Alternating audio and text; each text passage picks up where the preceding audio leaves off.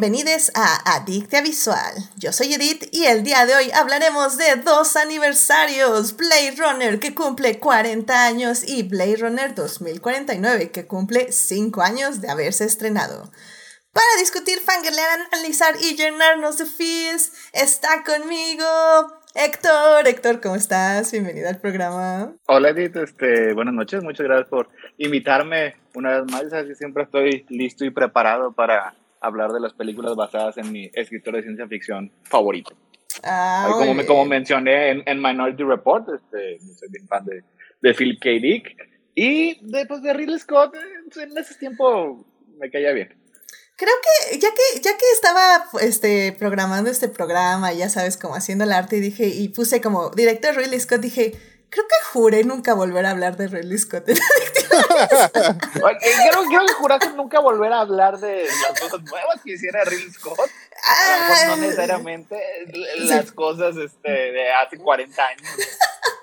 Qué, qué bueno que me pones ese asterisco, porque sí, sí lo pensé, sí, así como, mm, todo mal. pero Oye, me, pero sí Es, sirve. es que, es que- es que fue el, el, el 1-2 de este, la, la, la casa de Gucci y, y la otra, del duelo, que dices, a la frega, sí, ¿no? Sí, "To- sí. tomaremos otro camino. Tomaremos Y, otro y camino. ya, ya, Scott". o sea, y viendo Blade Runner me acordé por qué juré no volver a Ridley Scott en el... Pero ya hablaremos de ello, ya hablaremos de ello en el programa. Y, y digo, y lo bonito es que aquí esto se balancea con uno de los mejores directores en la actualidad, que es Denis Villeneuve. Entonces, es un, es un buen balance, es como el mal y el bien, el yin y el yang. Entonces, me, me, me emociona, me emociona tener un programa con directores tan diferentes en su aproximación al cine. Así que vamos, vamos a ver qué sale en este programa, definitivamente. Y bueno, pues también aquí está con nosotros Melvin. Melvin, bienvenido al programa. Oli, Oli, un placer estar por aquí como siempre. Aunque me avisaron a la mera hora, pero bueno, ya se grabó. En mi defensa, Me dio, te, te dio no, tiempo ahí de me checarla, tienes, ¿no? ahí me tienes. ahí. Me dio tiempo, ayer me eché la, la, la original sin problemas. Ah, no es cierto, se fue la luz, se fue la luz y yo dije, no, ya, esto no, nadie quiere que la vea. Pero bueno, regresó, me desvelé, me eché. Y luego y hoy, este, ajá, hoy me iba a echar la de, ajá, la, la segunda. Y primero tembló, dije, bueno, ya que acabe el sismo, para que no me interrumpan, y la iba a poner y, y tiembla otra vez. Y luego me quedo sin luz.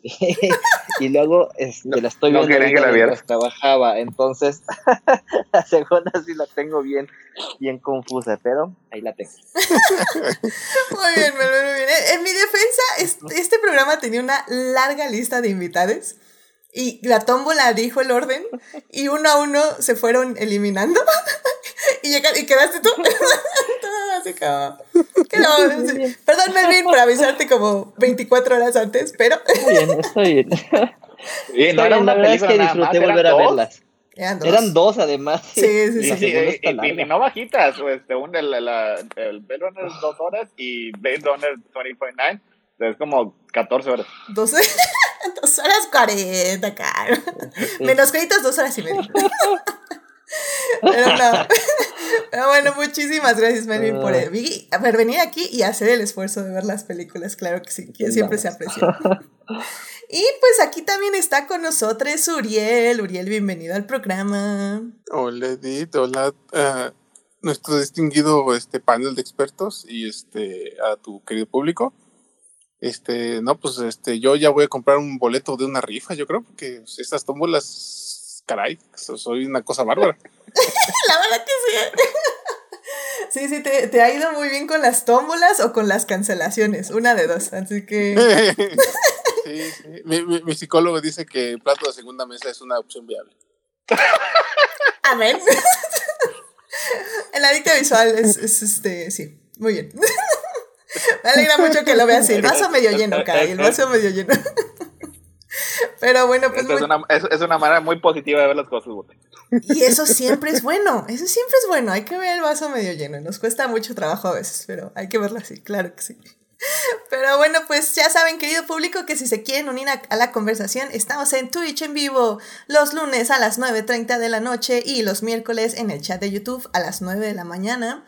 Eh, muchas gracias a nuestros mecenas, Juan Pablo Nevado, Melvin que está aquí y Saulo Tarso por patrocinar este bonito programa en Patreon. Ya saben que si se quieren unir a Patreon y eh, ver con múltiples beneficios, vayan ahí a suscribirse. Y bueno, pues ya sin más, antes de hablar de estas dos interesantes y icónicas películas, primero tenemos que salvar lo que amamos.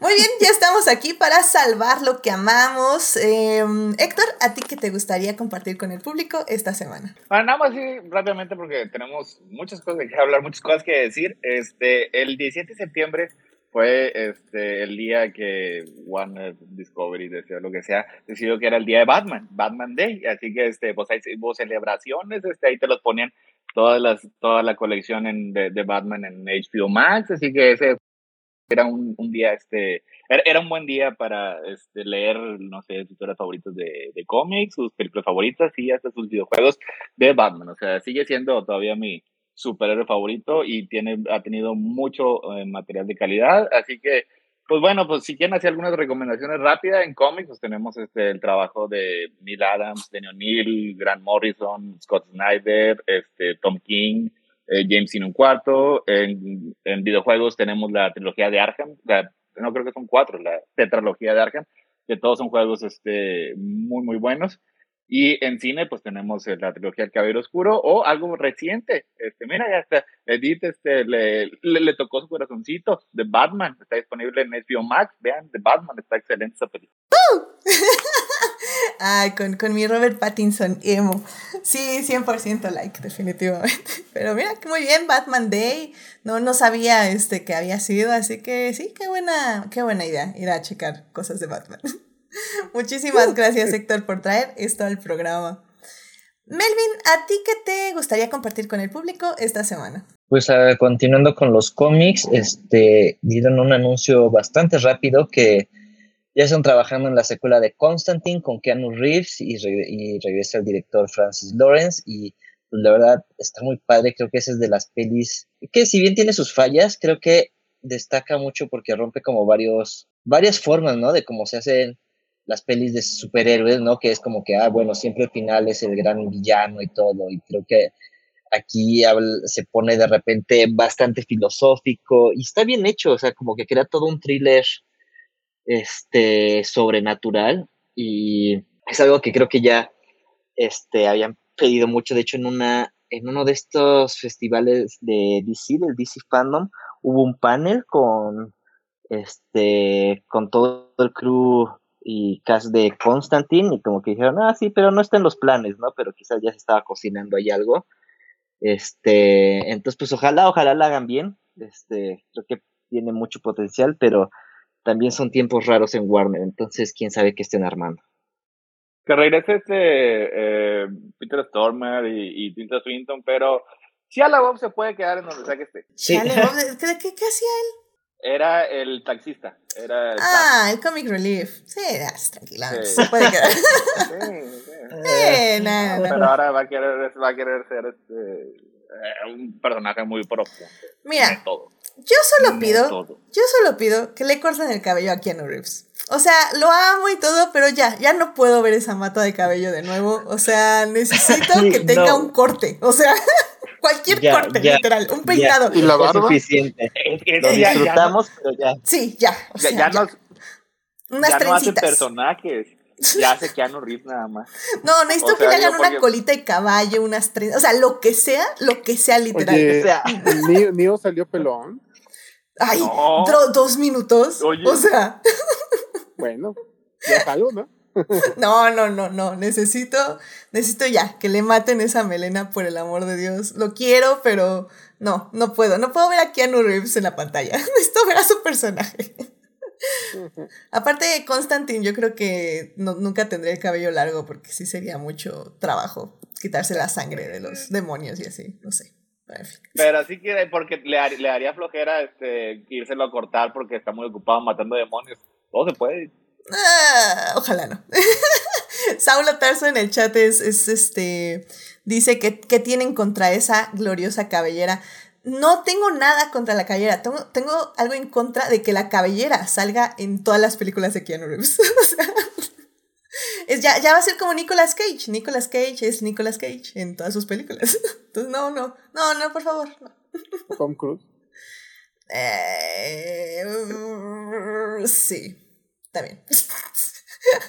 Pero no, y, y Keanu se lo, se lo merece, se merece ser Keanu en todas sus películas, pero en esta ocasión sí me gustaría ver a Constantine, así como me hubiera gustado ver a Neo en Matrix, así que... Eh, I don't know. y digo, seamos, seamos honestos, o sea, ¿Tom Cruise actúa? ¿O nada más arriesga su vida para nuestro entretenimiento? Es una, es una buena pregunta. La dejamos Eh, hay, este, hay, hay ciertas teorías que dicen que de hecho actúa a cada momento que está en público. Mm, mm. Y más bien no conocemos al verdadero Tom Cruise. No, es, es, es, es inconocible. Buena, buena, buena teoría. Sí, no, no. eh, sí, ahí, ahí tienes, tienes un punto muy válido, pero bueno. Pues bueno, gracias Melvin por traernos esta noticia aquí a Adictia Visual y pues a ver, esperemos eh, ansiosos la regresa, la, el regreso de Constantin a la pantalla o a nuestro streaming, lo que sea primero. pero bueno, muchas gracias Melvin. Oye, Eh. ¿y ese era Constantine o Constantine o cómo se pronunciaba? Constantine era creo que la manera correcta, ¿no? Sí, porque... Sí. Sí, Constantine Pe- es eh, la manera correcta.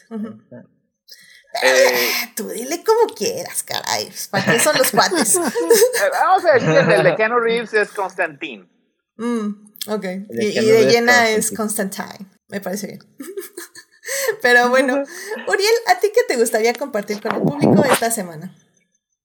Eh, bueno, mm, yo fíjate que eh, les traigo yo nada más, este, a presumir nada más que pues fue un evento el día 3 de septiembre a la Ciudad de México, así, y justo cuando Edith me había, me había mm, solicitado que cuando fuera a México, pues, este, le dijera con cierta anticipación, y yo le dije, ah, pues, ¿qué crees? Mañana voy, ajá.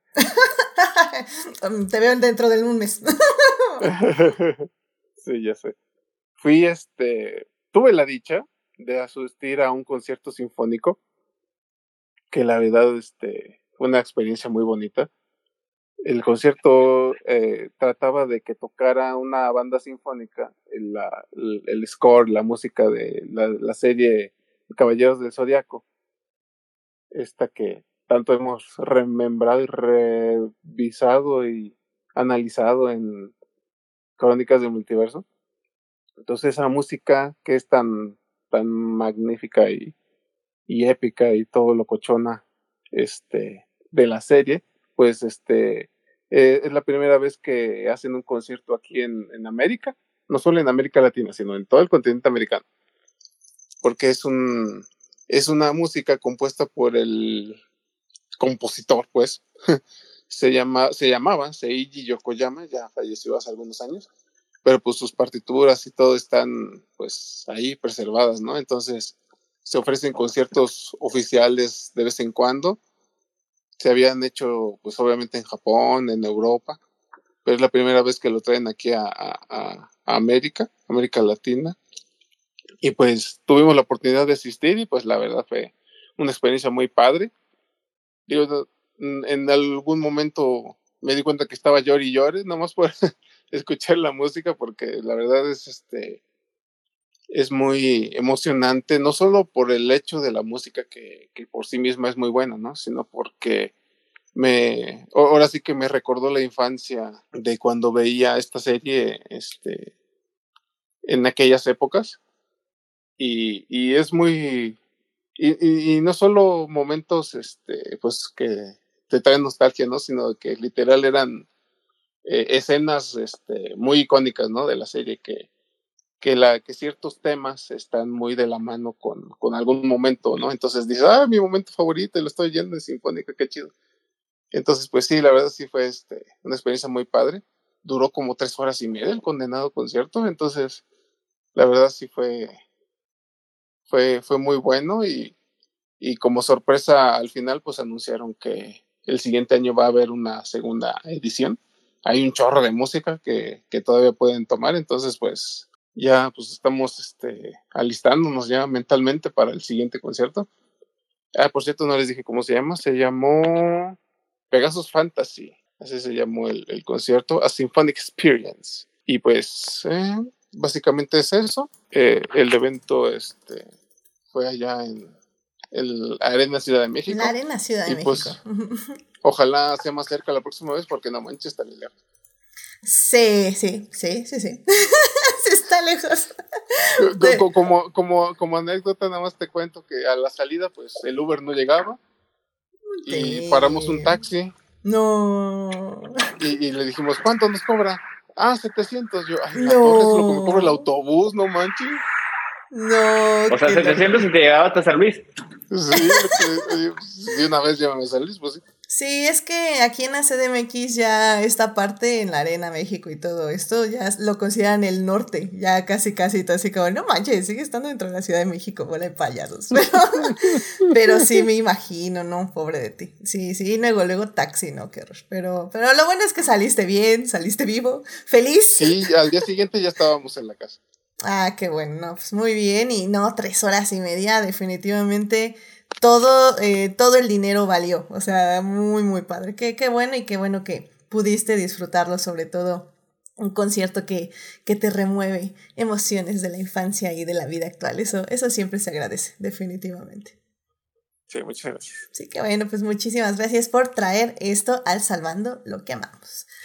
Y bueno, pues eh, ya para cerrar esta bonita sección, eh, como decía Tania hace unos días en el podcast de Crónicas del Multiverso, eh, las personas contienen multitudes. Y si bien podemos decir muchas cosas de la reina Isabel, de su legado, de podemos debatir en qué círculo del infierno está, podemos debatir un poco eh, también qué ha dado de bueno, qué ha dado de malo la monarquía, etc. etc. Eh, la verdad es que viéndolo desde el lado positivo, eh, por, eh, de cierta forma, eh, a mí me gusta mucho, a mí me gusta mucho la historia, me gusta mucho todos estos países que se han quedado tan arraigados en como la tradición, en, en los ritos y en todo este asunto como de, legado que dan y así. Em, la verdad es que a mí me, me interesa mucho aprender sobre eso y, y la verdad es que la mejor TikToker que encontré ahora para aprender sobre todo lo que estaba sucediendo ahorita en el funeral de la reina Isabel es esta, eh, bueno, su TikTok se llama Mata of Fact. Y bueno, ella la verdad es que hace un análisis increíble. De hecho, no sé si ya había traído este TikTok antes a este programa, pero ha hecho un análisis increíble tanto en su TikTok como en su Instagram. De hecho, su Instagram siento que incluso está más completo porque va poniendo como updates eh, minuto a minuto de todo lo que fue sucediendo. De hecho, me hubiera encantado recomendarla un poquito antes, porque sí, la verdad ha sido muy, muy interesante saber todos los, los ritos que se han hecho, la ropa que se ha significado de todo lo que llevan ahí, este, todas las personas de la realeza, quién ha ido, cómo han ido, las filas que fueron para eh, presentar sus respetos a la reina fueron impresionantes, es una fila de 8 kilómetros, era, era algo que en serio no me podía imaginar. Eh, y, y, la verdad ha estado interesante, o sea, ha estado interesante ver cómo eh, Inglaterra, al menos desde el punto de vista monárquico, eh, ha reaccionado ante todo esto. Ella misma dice que sí entiende todos los puntos de vista y que sí en su momento va a hablar de ello, de todo lo que representa la monarquía per se, pero que en este momento no le ha podido dar como el tiempo necesario como para la reflexión y no es tanto porque no quiere hablar de ello ahorita, sino porque siente que, que quiere como darle un poquito más de profundidad y pues ahorita con todos los eventos que estuvieron hasta el día de hoy que ya se eh, guardó a la reina en su, en, en su super iglesia, pues sí, ya eh, ahorita ya va a tener un poquito más de tiempo para discutirlo todo lo demás. Pero pues sí, vayan a checar tanto en su TikTok como su Instagram, Mata of Fact que pues sí, ha estado muy interesante todo lo que he dicho y desde hace mucho, o sea, yo la seguía desde antes de que sucediera esto y todos sus análisis sobre la reina y sobre todo lo que pasa alrededor de los herederos de William y Harry y, pues todo el media, cómo se ha ido en contra de Meghan. O sea, creo que eh, hay chismecito, hay datos históricos, eh, hay un poco de todo y la verdad es que son muy, muy interesantes sus análisis. Así que vayan a seguirla, ya sea en TikTok, que es Matao Fact, y en Instagram, que también es el mismo nombre. Em, y como digo, su Instagram, sobre todo ahorita que están pasando más cosas como minuto a minuto, o estaban pasando cosas minuto a minuto, estaba más completo su Instagram que su TikTok. Pero aún así, sus videos son muy, muy buenos. Así que bueno, vayan a checarla. Y bueno, pues ya con eso cerramos esta bonita sección. Eh, para ya irnos a hablar del tema del día de hoy. Así que ya vámonos a hablar de cine.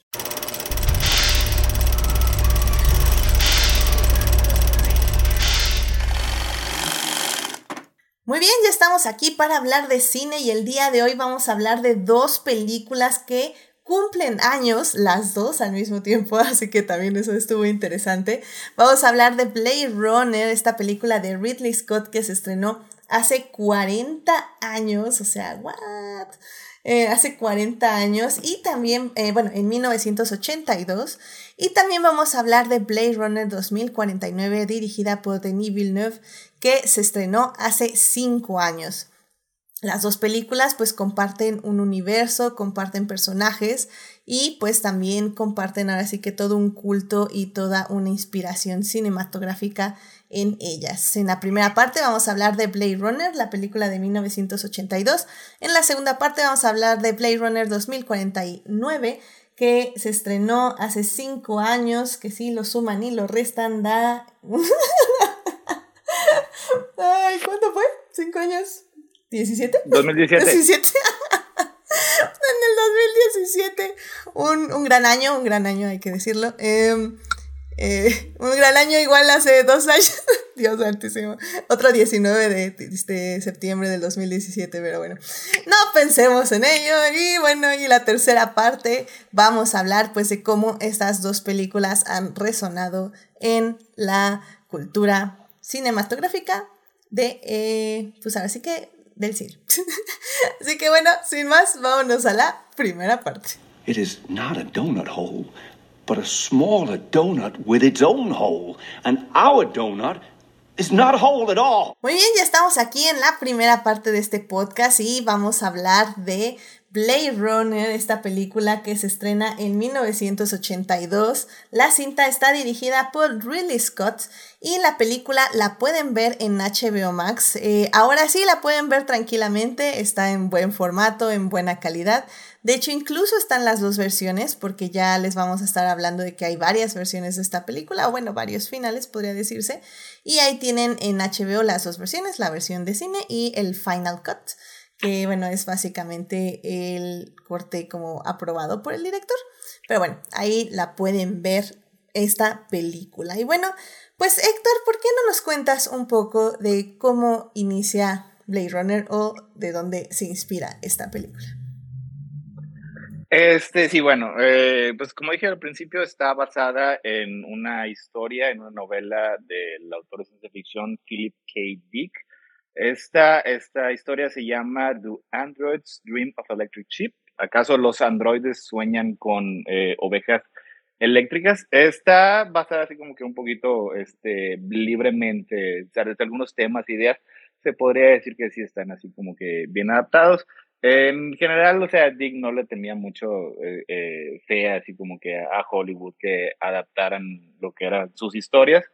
Este, y luego, después, cuando le, le enseñaron el, primer eh, escrito, la primera draft del guion de esta película, pues sí, no le gustó. O sea, este, que no le había gustado para nada, pero pues no sé, en ese entonces como que eh, querían que estuviera bien la relación con el autor, hicieron una, se este, lo reescribieron y ya el segundo draft, este, sí ya le gustó mucho y de hecho desde entonces ahí Dick eh, se volvió un campeón de la película, o sea, este, y de hecho sí alcanzó a ver eh, una prueba en los primeros 20 minutos de la película y la verdad sí quedó maravillado, o sea, así diciendo, no, eh, es justo como yo me había imaginado este mundo en mi mente y es una adaptación perfecta. Este, desafortunadamente Dick falleció antes de que terminara la película, así que pues nunca la alcanzó a ver completa.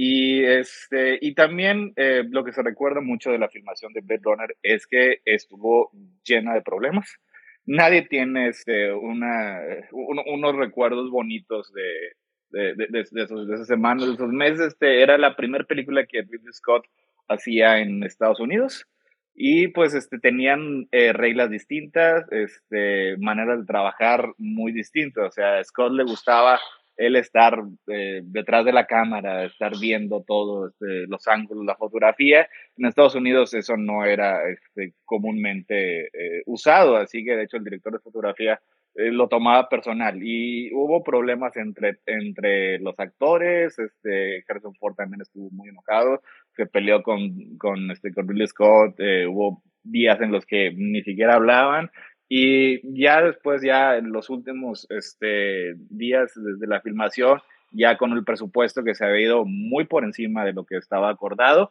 eh, despiden a, a Scott unos días antes de terminarlo, pero pues bueno, este, ahí entre, e, e, entre, entre tantas cosas lograron terminar la película y luego después este, lo que pasó es que eh, le impusieron ciertas cosas este, a Scott que él no era exactamente lo que quería, que fue lo que este, se, estaba hablando un poquito aquí al inicio. Eh, dos cosas en particulares es que la versión de cine tenía una narración, un voiceover de Harrison Ford, pero esta era, no era una, no era eh, una narración escrita por los, eh, los autores del guion, esta fue hecha, el expresa al final, porque Scott sí quería, o sea, no, no le molestaba la idea de tener una narración, pues después todo es una historia noir, y en eso pues generalmente digo, no está tan fuera de lugar, usted una narración en las que el personaje principal pues este, está hablando acerca de las cuestiones filosóficas de su trabajo, etcétera, etcétera.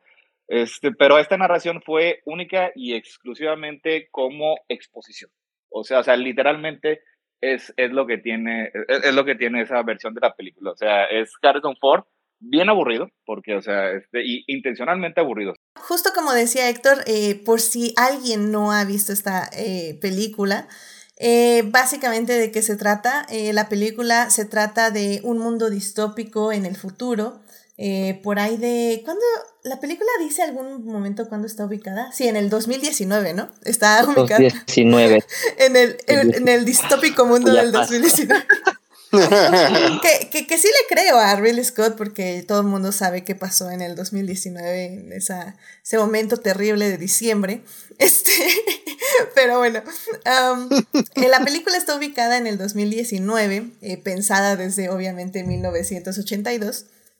Eh, es un mundo básicamente que ya es, eh, ya consumimos toda la tierra, o sea, ya nada más vemos estructuras, ya todo es oscuro, ya el mundo está consumido pues por la basura y la tecnología. Eh, en este mundo existieron unas máquinas, unos entes ahí que eran como muy inteligentes, robots, que se parecían mucho al cuerpo humano, y que básicamente usaban eh, como esclavos, o sea, son ahí que usaban para los trabajos pesados, para básicamente los trabajos peligrosos y para deshacerse de estas, eh, eh, de esos seres. nada más que estos llamados replicantes, pues se empiezan a revelar, empiezan a utilizar como eh, pues sí, a rebelarse en contra de todo, a adquirir conciencia y pues bueno, básicamente el gobierno lo que hace es decir, bueno, ¿sabes qué? Vamos a eh, ya a quitar todos estos replicantes, vamos a matarlos básicamente para que ya no causen problemas y para retirarlos, que es el término que se usa, eh, se crean los Blade Runners, que básicamente son como un tipo de policías que matan replicantes, o sea, matan estas máquinas. Pero pues como se parecen tanto a la figura humana, eh, también tienen, son personas que trabajan para distinguir quién es humano y quién es robot y así poder pues eliminarles. la película empieza... Nada, más... ¿Sí, nada más una acotación. ¿Estos eh, robots o no tanto que desarrollen la conciencia, sino más bien empiezan a desarrollar sentimientos. Oh, excelente, muy bien, muy bien. Que se los empieza a hacer, a ser más humanos y eso es lo que le tienen miedo. Ah, excelente, muchas gracias, Melo. O así lo leí yo. no, no, de hecho sí, o sea, ya se empiezan a parecer tanto a la figura humana que pues evidentemente pues la esclavitud, pues yo digo que está mal, entonces pues ya se empiezan a desarrollar emociones, ya es cuando dicen que, que justo que ya, pues eso ya, ya no está tan cool, por decirlo de alguna forma. Ajá, y justo por eso el, el, el test de los que hacen los Blade Runners es justo hacer preguntas como para ver si detona sentimientos normales o sentimientos raros, ¿no? Que una máquina tendría o algo que un humano tendría. Efectivamente. Y pues la película justamente empieza que cuatro replicantes llegaron a la Tierra, porque ya también hay colonias en el espacio en otros planetas, eh, que están estos replicantes en otros planetas, y bueno, llegan eh, a la Tierra cuatro replicantes que contactan a Harrison Ford, que es el protagonista de esta película, para pues retirarlos, para encontrarles y retirarles. Así que así es como empieza la cinta. Eh, si la han visto, si no la han visto, creo que es válido decirles que sí es una película de los ochentas. O sea, sí va a tener un ritmo bastante lento. Eh, la música puede parecer un poquito pesada porque creo que ya no estamos acostumbrados a este tipo de música. Eh, pero siento yo que tanto los visuales como todo lo que está alrededor de la película se me hace como muy, muy interesante. Y bueno, a ver, primero nada más quiero saber si ya está aquí Héctor con nosotros. Ya regresé y no sé cuándo me caí. toda la, conté toda la historia, todas las situaciones de, este, de Blade Runner, pero tal vez se perderán como lágrimas en la lluvia. ¡Ah! buenísimo! pero pero bueno, eh, justamente nada más quería eh, seguir un poco esta línea de, eh, no sé tú, Melvin, ¿cómo ves este, cómo ha envejecido la película para personas, sobre todo, que no la hayan visto? Yo creo que aguanta bien, este, nada más creo que deben de checar que estén viendo la versión que se llama The Final Cut, porque esa tiene efectos como más refinados.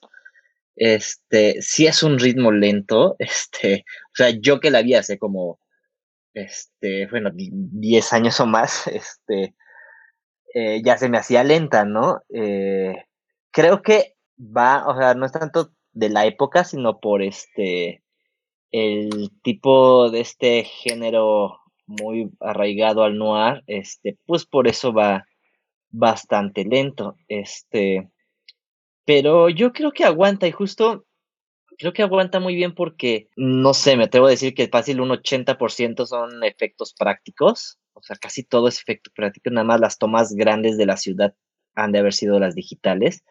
Entonces creo que aguanta muy bien y se siente, y se, este, o sea, en cuanto como efectos y eso, creo que funciona. Y como estamos hablando de estos mundos distópicos, pues como que quedan, ¿no? Nada más así comprarte un poquito que estás, este, ay, se me fue la idea, eh, pues, o sea, de la época, ¿no? Que son como los ochentas, entonces es como la visión futurista de los ochentas, este, entrar como a esa convención de que, bueno, toda la tecnología es futurista, pero vieja, ¿no? Este, pero yo siento que sí, como que si estás adentrado en este tipo de géneros, eh, funciona muy bien, ¿no? Porque todo se siente como bastante orgánico y sobre todo el mundo se siente como muy vivo, entonces todo eso, todo lo que es diseño de producción lo hicieron muy bien, ¿no? Si acaso mi único pero es como eso, ¿no? El, eh, un poco como el ritmo, pero creo que va de acuerdo al, al género que están planteando y además también es un ritmo que es muy similar a la, a la secuela, o sea, también la secuela tiene este ritmo lento, ¿no? Y no quiero que suene como malo, que es como lento, pero más bien es como que todo, todo tiene que llevar un ritmo porque es como la atmósfera que están creando en este mundo. Pero sí, yo creo que aguanta. Ah, excelente, excelente. Es que no sé. Yo la verdad sí tengo sentimientos encontrados si la película aguanta o no, pero primero me gustaría saber la opinión de Uriel. Uriel, tú, ¿Tú cómo llegas a esta película? Este, ¿y por qué? ¿Por qué te apuntaste para hablar de ella ahora? Así que, ¿qué, te trae de recuerdos? Fíjate que yo digo, o sea, obviamente no la vi en su momento porque pues todavía no nacía, pero... ¿Por dos? ¿Por eso dos? Sería un año eh, eso sería un año después, ¿verdad? Ah, bueno. Pero eh, fíjate que yo entré a ver la película de la manera que no debes. Porque, o sea, yo estaba ahí bien divertido navegando por internet y de repente, ¡zas! Este, las mejores películas de ciencia fic- ficción de la historia. Y la primera no es Star Wars. Y yo, ¿qué? No es posible. No, pues que Blade Runner, un tal Blade Runner, no, pues déjala, vamos a verla. Yo creo, mm, híjole, en qué, no, no sé en qué época sería. Yo me acuerdo que la renté. O sea, con esto te digo todo. O sea, Blockbuster. Muy bien. Y ni siquiera te sé decir si fue en VHS o qué. Y la vi y dije, ¿qué cosa estoy viendo? O sea, me estoy aburriendo, por Dios. O sea, literal la pausé, me paré, este. Creo que la vi desde el inicio otra vez, porque no, no manches. O sea, a mí nadie me advirtió que de qué, de qué iba la cosa. Yo esperaba ver este, rayos láser y toda la cosa, ¿no? Pues digo, para que estuviera en el top. Y me habría servido de mucho este, estas advertencias que ahorita mencionó Melvin, ¿no? Y ustedes, de que pues en sí es una película lenta porque pues el género, si bien es muy este futuro distópico, pero pues es en base a, a lo noir, ¿no?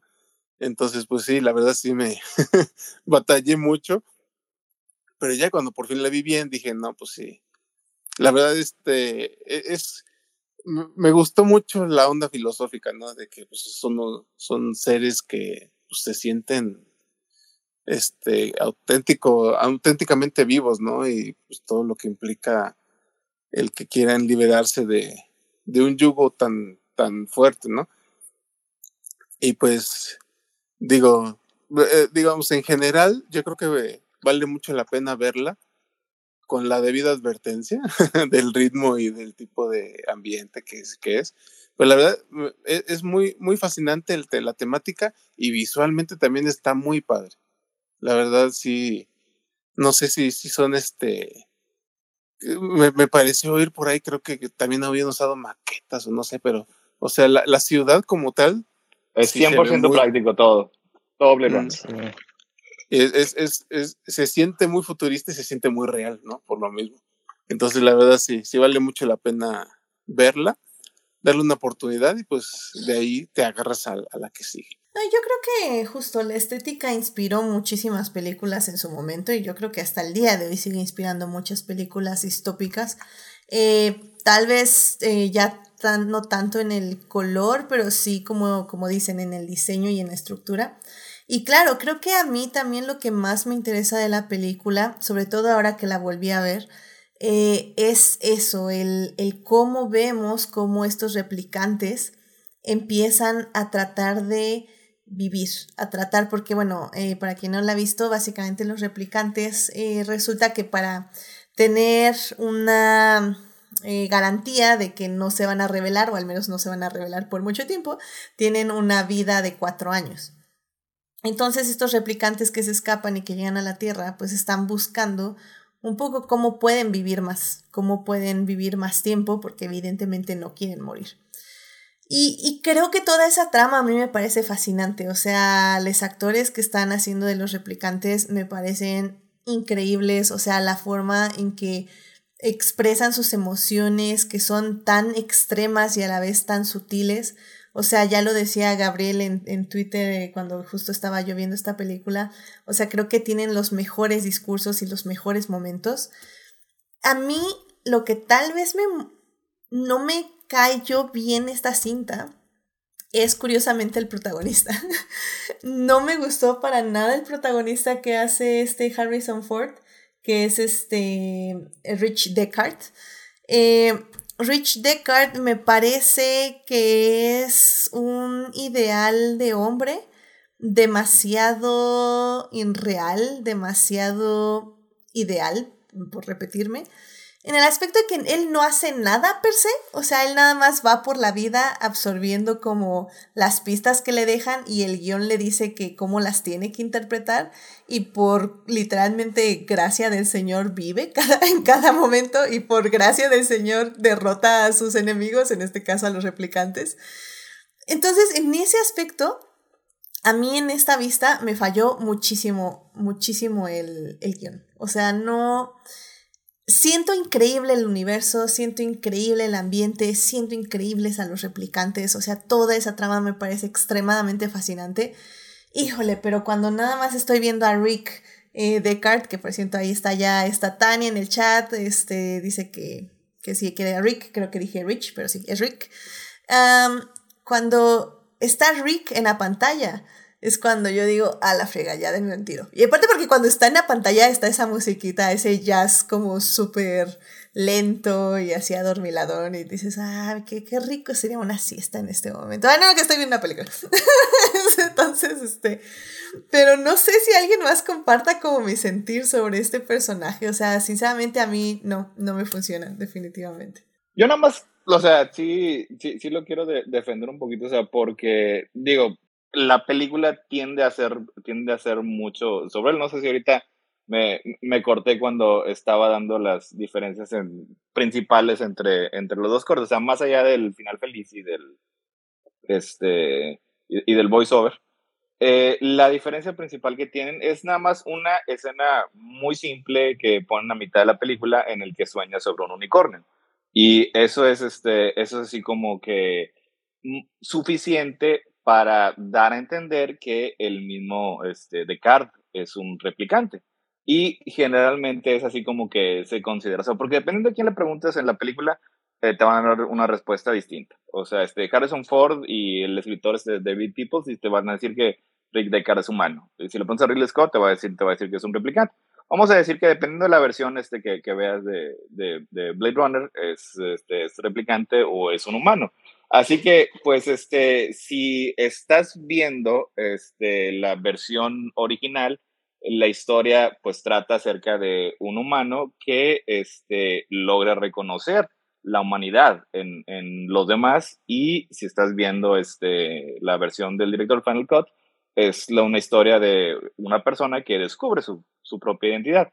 Porque eso es, eso es como que el, punto más importante, que eso viene desde la historia de Dick, digo, este, Dick, este, que es acerca de, de que una de las cosas que nos hace principalmente humanos es la empatía. O sea, este, es el poder conectar con otras personas. O sea, y eso es algo que tiene de cara. O sea, este, a pesar de que tiene su exterior, este macho, machote de Macholandia, güey eh, constantemente está buscando una conexión, o sea, por eso es que tiene todas esas, esas fotos este, eh, ahí en su piano, ahí en su casa, o sea, porque, y eso es algo que también eh, replica el protagonista en, en, en 2049. O sea, están buscando este, una, una conexión. O sea, porque ya llega un punto en el que en esta película este, los replicants son, como dice Tyrell, son más humanos que los humanos. O sea, porque los humanos que conocemos, y sí, empezando por Descartes, son personas frías, son personas este, eh, completamente estériles, que la verdad no tienen este, ningún tipo de sentimiento. Es algo que eso machaca un poco lo que sé con el, el voiceover este, cuando, cuando este, pues asesina por la espalda a, a una de las replicantes. Te o sea, pues, ¿qué dice esto de mí? O sea, dicen que ellos no son humanos y yo soy humano, pero pues acabo de asesinar a una mujer por la espalda. O sea, este, y sí, a lo mejor sí, eso es un poco, este, aletargado la manera, pero Descartes poco a poco logra, este, descubrir un poquito su humanidad, que eso es la manera mejor representada con Roy Batty. O sea que la verdad, Ruther Howard en esta película es una maravilla. O sea, este es, eh, e, e, es una actuación impresionante. O sea, es el diálogo, ese final que tiene, y que de hecho fue improvisado este, en su gran mayoría por él, que es cuando él genuinamente descubre lo que es el, el valor de la vida humana, ya genuinamente mostrando pues que los replicantes serán robots, serán este, eh, eh, figuras completamente artificiales, pero pues son, son humanos como cualquier. O sea, ese, ese, es, el, ese es el tema que, que, se te queda más este, de, de, la película. Y pues sí, o sea, este, pues es que es Harrison Ford y de Harrison Ford se esperaba cierto tipo de personaje en ese entonces y ahora también. Wow, no sabía que era improvisado ese diálogo. Y sí, es, es el highlight es, de la película. O sea, sin ese diálogo día, la película cae mil por ciento. O sea. Es que, o sea, toda la, toda la- eso fue, toda la película fue este, eso es, eh, fue un milagro que, que acabó. O sea, un día antes este, había habido un problema con el doble, que pues, tenía que saltar de un edificio a otro, y al final el salto ese que hace, ese lo hace el mismo, lo acabó haciendo el mismo Rutherford porque este, no, no pudo. Y ese día le habían dado este, un, un diálogo así con un montón de Tecnobabble. Y dice, Ujú. ah, bueno, pues le voy a quitar la mayor parte, voy a dejar este, eh, tantitas, un par de cosas, que es lo que deje, que es este, nave de ataque en llamas en el, en el hombro Orión. Pero la parte principal, que dice, todo esto se va a quedar, este, se va a perder como lágrimas en la, en la lluvia, eso es de él. O sea, y, y ahí cuando este, e- está ahí en la azotea y cuando lo dice ese diálogo, la verdad yo creo que es posiblemente el- la parte más importante este, de, de la película. O sea, porque en ese momento, en que es cuando se da cuenta que Roy Batty es humano, o sea, y no nada más él es humano, sino que Descartes también reconoce que es humano, este, pues no sería la película que es. La verdad que sí. O sea, creo que. Creo que en ese momento es cuando para mí la película encuentra su. eh, o sea, sí, donde entiendes con más que nada qué querían decir o qué querían explorar. Y a pesar de que Harrison Ford como actor en ese momento no hace básicamente nada más que ver en. En este, en O, este, su. este- Pero lo hace bien. pero lo hace muy bien, exacto. Entonces, o sea, básicamente el diálogo rebota en su cara de sin expresión y le da una expresión, lo cual hace que funcione perfectamente. O sea, creo que eso a mí es lo que me gusta muchísimo de ese final. Y que al final, y bueno, que al final del día, valga la redundancia, eh, sí hay un crecimiento con el protagonista, porque lo vemos un poco con Rachel, porque Rachel es como esta persona que, que justo primero lo sorprende de que sí es tan difícil distinguir que es un replicante y luego como que se apiada un poco de ella y luego hay una escena de acoso violación que Ridley Scott este It's super no, rape. No me ex- o sea y sabes qué es lo peor o sea yo recordaba esa escena como romántica y luego te das cuenta que es porque nos tuercen el cerebro y es obviamente Fue nada horrible. Después de que lo pusiste en Twitter, fue así como llegué a la escena y fue así, no, esto no lo. Así no sucedía. Mi- Mira, sucede. Es Ridley Yo vi- Scott, sí. Yo vi Blade. Runner, la versión del director, por primera vez tenía 12 años. O sea, era, era un bebé. Este, y pues ese entonces no pensé mucho de esa escena. Pero luego después es que en, cuando salió el Final Cut, creo que es el 2007, que salió una versión muy bonita, este, que pensé que la tenían que sacar con, eh, con un maletín que, que vienen las seis, cinco, seis este, distintas versiones de, de Blade Runner, y que la volví a ver ya en el 2007, y si la ves y te dices, "Ah, cabrón. Es- una escena horrible. está- no sé cuál era el, no sé cuál era el punto, güey, pero bueno, sí sé cuál era el punto. O sea, era, es, es- era la versión romántica, es como cuando ves una película de James Bond de hace 40 años y hay un montón de escenas así. Sí, sí. De que es que literalmente el hombre, bueno, porque para quien no la haya visto, eh, lo que pasa es que Rachel está ahí en el cuarto, bueno, está en el departamento de este cuate, que siempre se me va su nombre, este, eh, de Rick, está ahí en su departamento. Y ella, eh, pues sí, está como muy conflictuada porque pues justo se acaba de enterar que es un replicante, este no sabe cómo lidiar con esa situación y pues decide irse porque justo este, este Rick le está diciendo así como, no, pero no, no me hagas caso, fue una broma, jajaja, eres una persona humana, no te preocupes, bla, bla. Y ella pues se va porque evidentemente está abrumada por esta idea de que no es quien cree que es y aparte se acaba de enterar que le quedan como dos años de vida o menos. Entonces, em, en un intento, Ridley Scott, en su perversa idea de romance, piensa que, que el hecho de que vaya Rick por ella, la literalmente la amenace para que le diga que lo ama y que lo desea, y ella cuando cede, de- empieza a decirle, sí, te amo y te quiero, pero pues obviamente ahorita sabemos que lo hace desde una perspectiva, bueno, desde entonces lo hacía así, pero al parecer para Ridley Scott eso es amor. Y, y lo y le contesta todo eso literalmente pues de una forma en que de miedo. O sea, porque cuando ya una mujer le contesta así a un hombre que literalmente le está amenazando, no es porque de repente haya cambiado de idea y, ah, ¿qué crees si te quiero? O sea, no, es porque la están amenazando y la única manera que se puede defender es complacerlo, o sea, decir lo que tiene que decir. Y luego pues ya Ridley Scott ya lo hace como, ay, ya decidió quedarse y está ahí, porque esto es el amor romántico, amigos, y tú así como, no, no lo es, te odio. yo, yo, yo, pensé que a lo mejor este, no, la record, no, no, recordaba tanto el contexto, decía, a lo mejor es cuando este Rick Ricard todavía no lo estaba viendo como un ser humano, lo seguía viendo como un objeto, no, no, o sea, sí se supone, o sea, el propósito de esa escena es romántica o sea, es, es cuando ya, en teoría, ya la está viendo como una persona y ya está enamorando de ella. Exacto, exacto. Y bueno, como dice Tania en el chat, dice, se siente muy, le voy a decir lo que quiero ir para que no me lastime más. Y efectivamente, eso es la escena. Que por cierto, Tania también... ¿Qué pasa? Y, o sea, y luego después este, el, el, la manera en la que fue filmada esa escena no es mejor. Ah, o sea,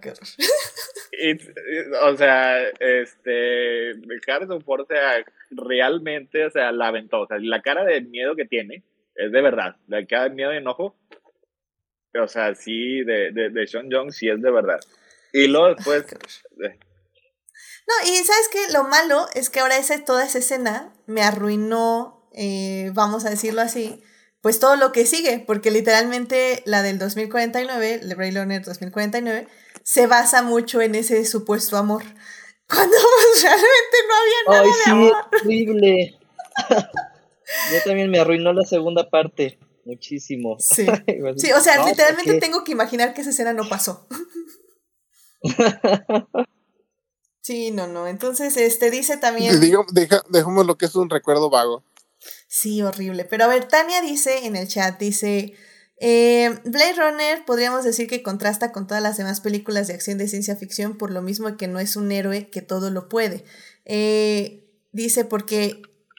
Ah, y si era para mostrarte esa escena que estamos hablando, que Rick es alguien que tiene muchas fallas, pero pues ya lo habíamos notado y no hacía falta. Tenían suficientes escenas para que, te para que te creyeras que podían conectar si esa era la intención y suficientes para entender que ese vato no era perfecto. Efectivamente, o sea, yo no creo que Ridley Scott piense que Rick no es perfecto, de hecho yo creo que un poco siente que sí, incomprendido y sí como dolido, pero yo creo que no te quería mostrar fallas, más bien te quería mostrar que se daba cuenta que su trabajo no era lo que era básicamente. Y sí, como dices, Tania, o sea, hasta ese punto yo creo que ya habíamos entendido que había una atracción, si no romántica, al menos una atracción de, este, bueno, no, sí, una atracción romántica entre los dos, pero esa escena ya fue cuando lo echó toda la basura, o sea, qué horrible escena, en serio, si la van a ver por primera vez, salten a la literal. no, es que les va a arruinar literal hasta la secuela. Oye, y eso que mencionabas, sí, fíjate fue algo que me saltó eh, la primera vez que lo vi, o sea, porque te lo pintan, ¿no? Que es Blade Runner, es un gran cazador de robots, o no sé.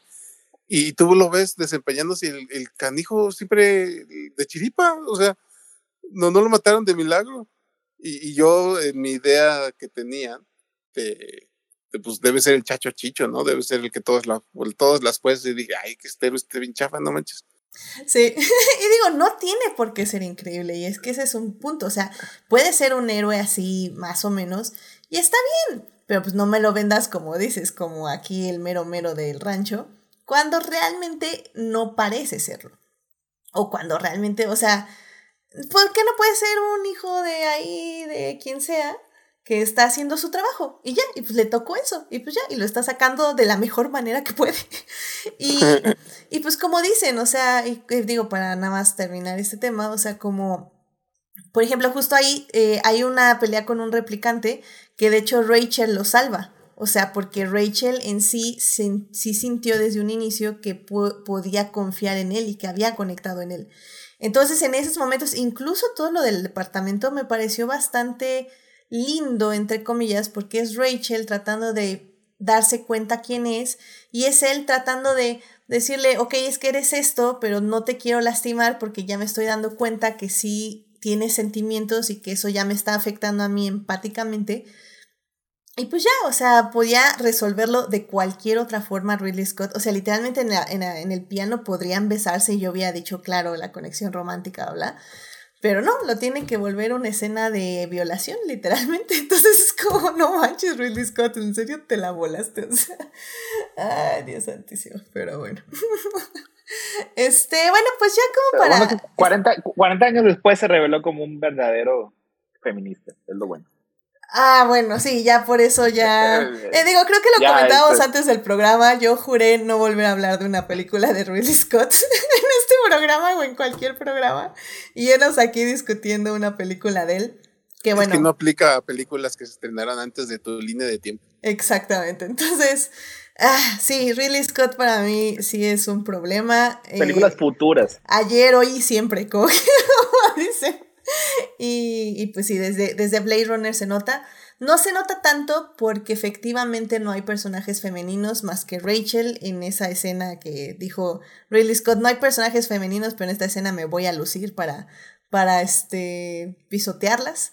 Eh, la otra eh, personaje femenina es un robot, así que pues él lo ve así como, pues como que no es mujer, es una cosa rara, entonces pues ese salva, la pobre. Pero, pero hijo, pobre Rachel, ella sí, sí nos la pisoteó bien gacho. Este, pues Melvin, eh, un, un tipo de conclusión que le quieras dar al público sobre esta película, digo, todavía vamos a tener nuestra tercera parte, pero pues si alguien no la ha visto, ¿qué le dirías para disfrutarla? Estamos con la primera, ¿verdad? Sí, sí, sí, ahorita la primera. Con las dos. La primera, ya ahorita este, vamos con el 2049. Ah, pues yo creo que sí vale la pena verla, pero justo sabiendo a lo que se van a enfrentar. Eh, porque si llegas así como en blanco, así es como bastante pesada. Pero creo que funciona como un referente del, pues como de este ti- tipo de cine neo-noir, este, distópico, eh, y creo que vale la pena mucho rescatar sobre todo las ideas, ¿no? Que plantea ahí.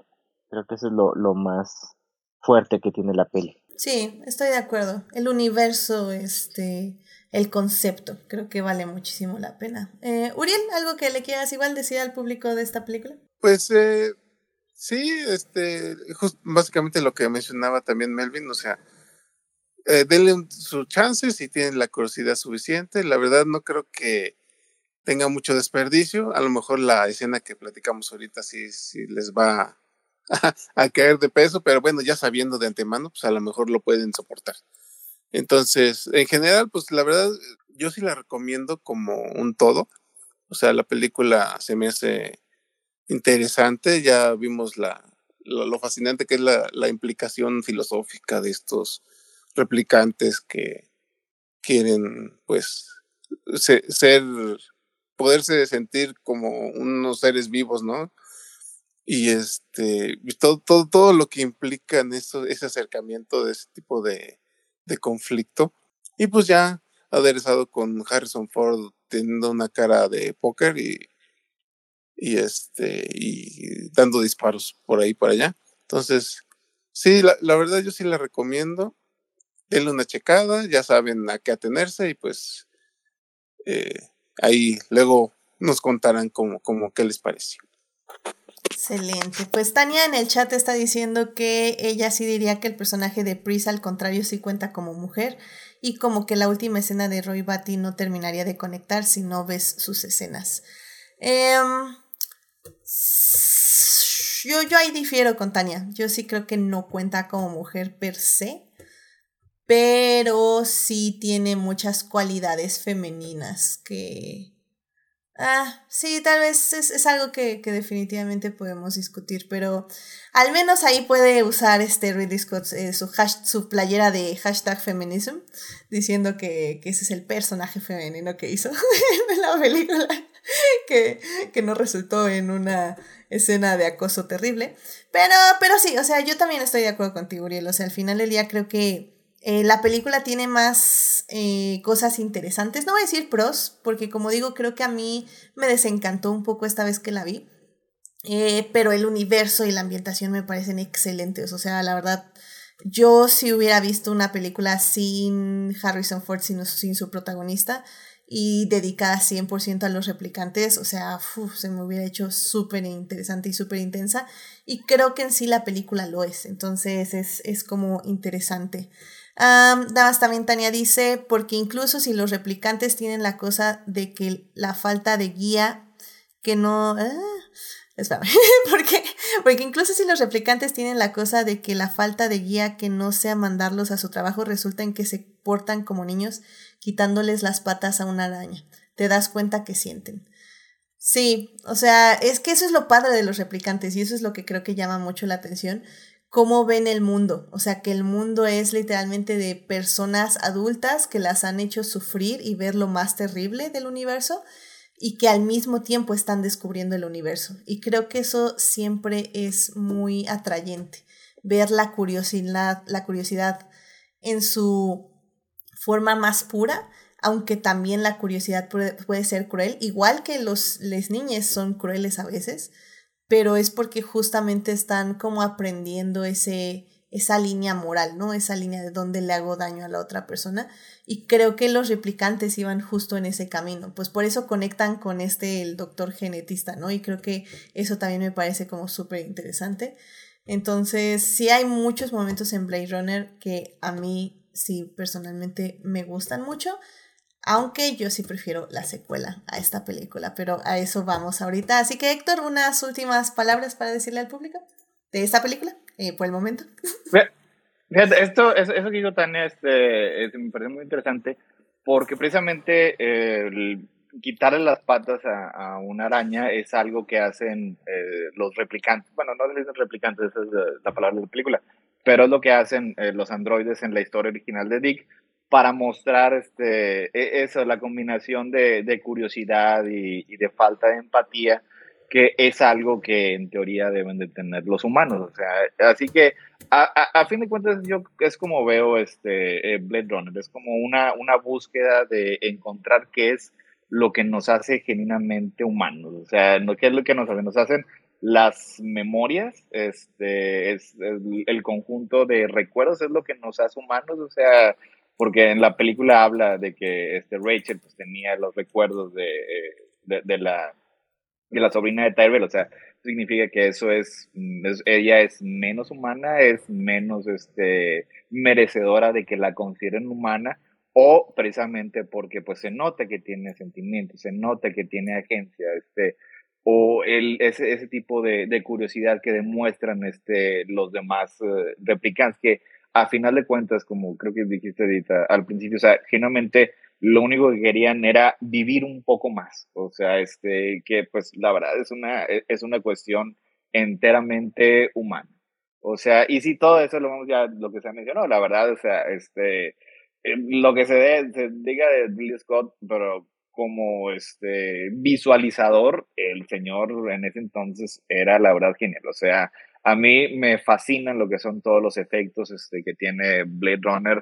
Me sorprenden todavía mucho más cómo fueron hechos con la tecnología de hace 40 años. Que, y, muchos de esos, la verdad, este, muy apenas han sido vagamente replicados. Yo la recomendaría que la vieran. Es obvio que sí tiene eh, un ritmo muy pausado, pero en general me parece que está muy bien realizado. O sea, este, la manera en la que llega, llega al clímax está este, eh, muy bien estructurado. Y pues, este, final de cuentas, vean lo que está en el Final Cut. Y luego, pues, ya que la vieron, si les gustó mucho, denle una checada a la versión de, de teatro. O sea, por si algunas cosas no le quedaron claras o quieren que les repitan los temas que seguramente comprendieron, ahí está el monólogo aburrido de Harrison Ford en el que les va a repetir todo lo que ya saben.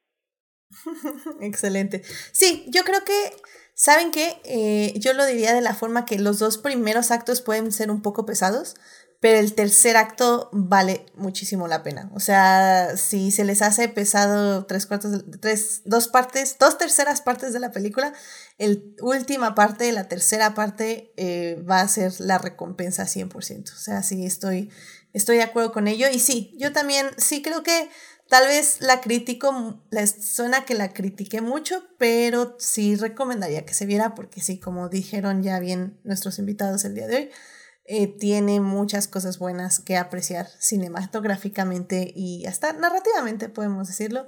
En esta cinta. Y sí, dice Tania que efectivamente que también leyó el libro y que por eso mencionó lo de las arañas, de las, de, las patas de las arañas. Así que... y, y sí fue, sí, sí, fue, sí me parece ya en retrospectiva, o sea, bastante arriesgado de Scott eh, que haya eh, dirigido la película de esa manera, o sea, precisamente esos, esos primeros dos actos en el que no tienes más que a Harrison Ford en la pantalla, eh, sabrá Dios qué está haciendo, nada más eh, esperando que con el contexto y con lo que sea que estamos viendo su cara, el, el público pueda seguir este, eh, los pasos de sus actos.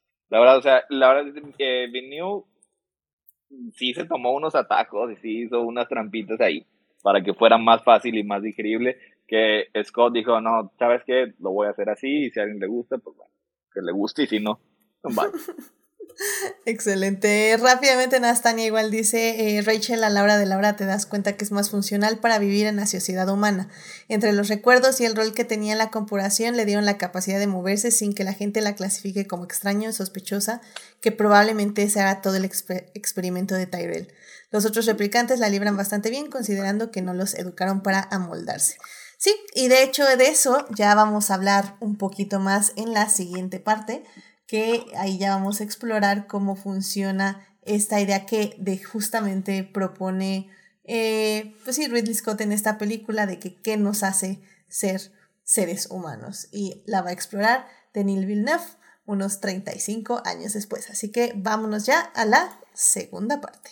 Blow that piece of junk out of the sky! Muy bien, ya estamos aquí en la segunda parte de este podcast y pues estamos hablando de Blade Runner. Bueno, en la primera parte hablamos de Blade Runner, esta película que se estrenó hace 40 años.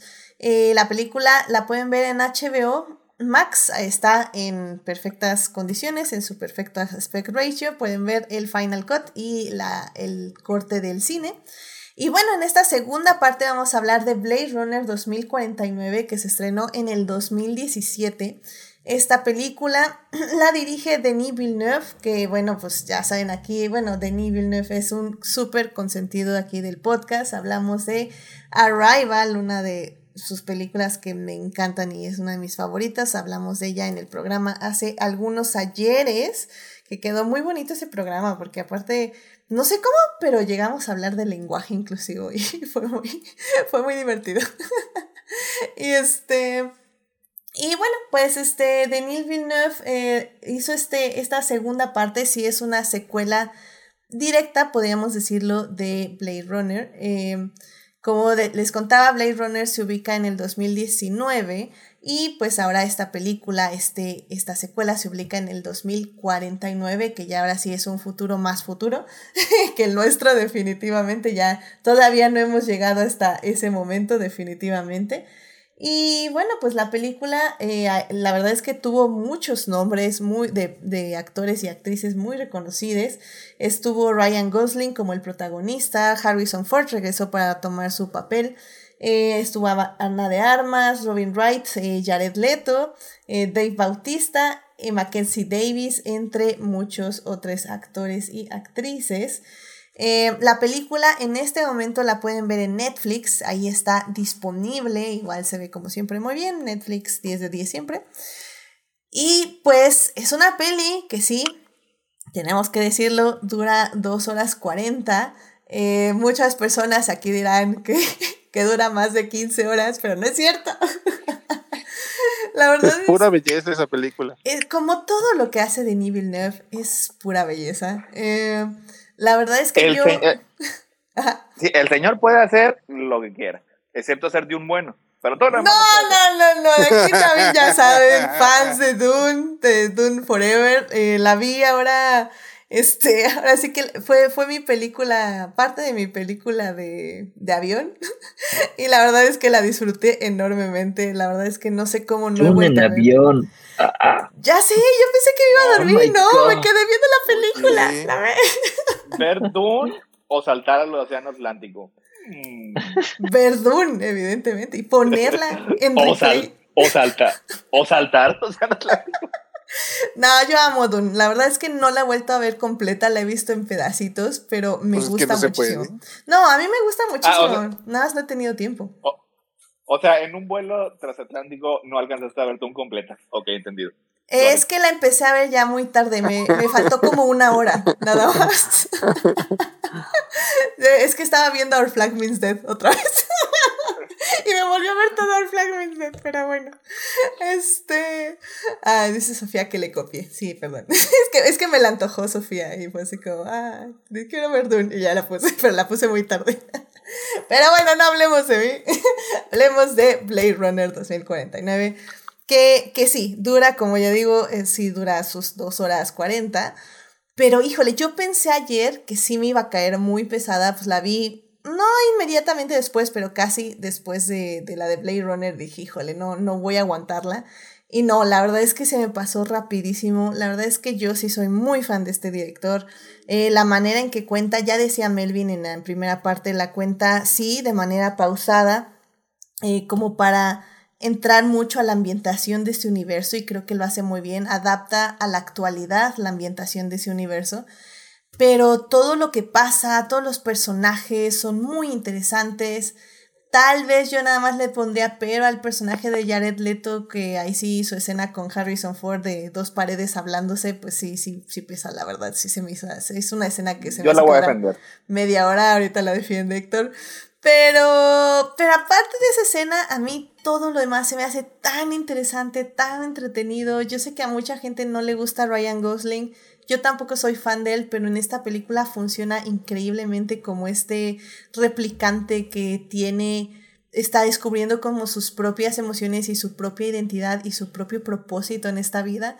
O sea, creo que a mí me funciona perfectamente. Denis Villeneuve sigue con los temas, como ya decía, de identidad y ahora le agrega no solo el hecho de por qué somos humanos, sino también cuál es nuestro propósito como seres humanos o como personas eh, que pueden ser humanas en, en, su corazón, tener alma, como quien dice, ¿no?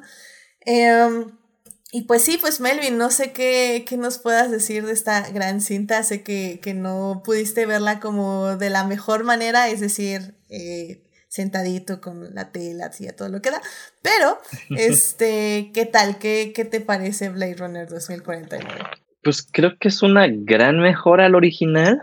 Este retoma primero los temas, ¿no? O sea, el tema central, este, lo rescata y lo, lo lleva todavía un paso más allá, ¿no? O sea, ya con con más replicantes y con menos dudas de, ay, será o no replicantes, este, y ya hablando de toda una revolución, creo que funciona muy bien, este, digo, visualmente es una cosa impresionante, y yo que la vi, este, en IMAX fue increíble, este, porque todo lo que, todo lo que tenían así como en maquetas y así, pues ahora ya aprovechan y, podemos ver más del mundo, ¿no? Estas ciudades ya se sienten más claustrofóbicas, este, me gusta, este, creo que todos los personajes los disfruto, excepto a Harrison Ford.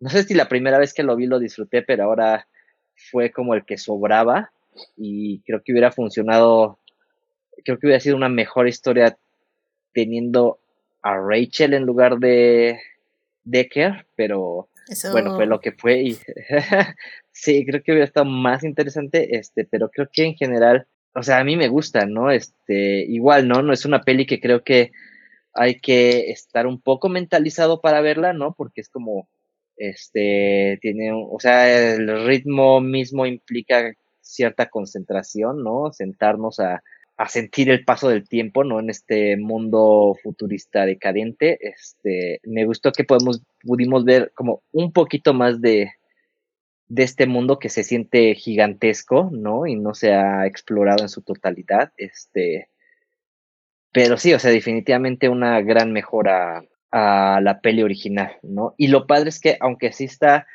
o sea, si es una secuela y rescata temas de la primera, este, incluso si no ves la original, no te pierdes de nada, ¿no? O sea, está muy bien contada ahí y funciona como una peli este sola por sí mismo. Sí, completamente de acuerdo. Y mira, qué interesante. Sí, a mí también Harrison Ford no me gusta, pero yo lo, lo, lo o sea, lo pensé más porque dije, pues es que ya no me, no me gustó su personaje para empezar en Blade Runner y ahora lo regresan así como... Eh, sí, o sea, como el padre que abandonó a su esposa y a su hijo, hija, este, porque porque así les protegía, etc. Bueno, las protegía. Eh, son ese tipo de discursos que si dices, ah, creo que puedes vivir sin eso, Denny, pero sé que tenías que poner una razón de por qué básicamente desapareció este hombre de la vida de estas personas. Y fue lo que mejor se te ocurrió. Fine, y también querías ir a Las Vegas y que estuviera ahí escondido. Fine, está bien. Pero sí, sí estoy de acuerdo que sí no aporta mucho a la historia porque incluso Ay, no sé. Sí, a mí no me gusta. Digo, yo sé que Héctor ya se está preparando para defenderlo, pero a mí no me convence el personaje. O sea, no me convenció en la primera, no me convence en esta. Sé que es un poco la motivación del personaje de, de Ryan Gosling, de Kay o Joe. Este. Es, es, es la razón por la que Kay encuentra un propósito para su vida.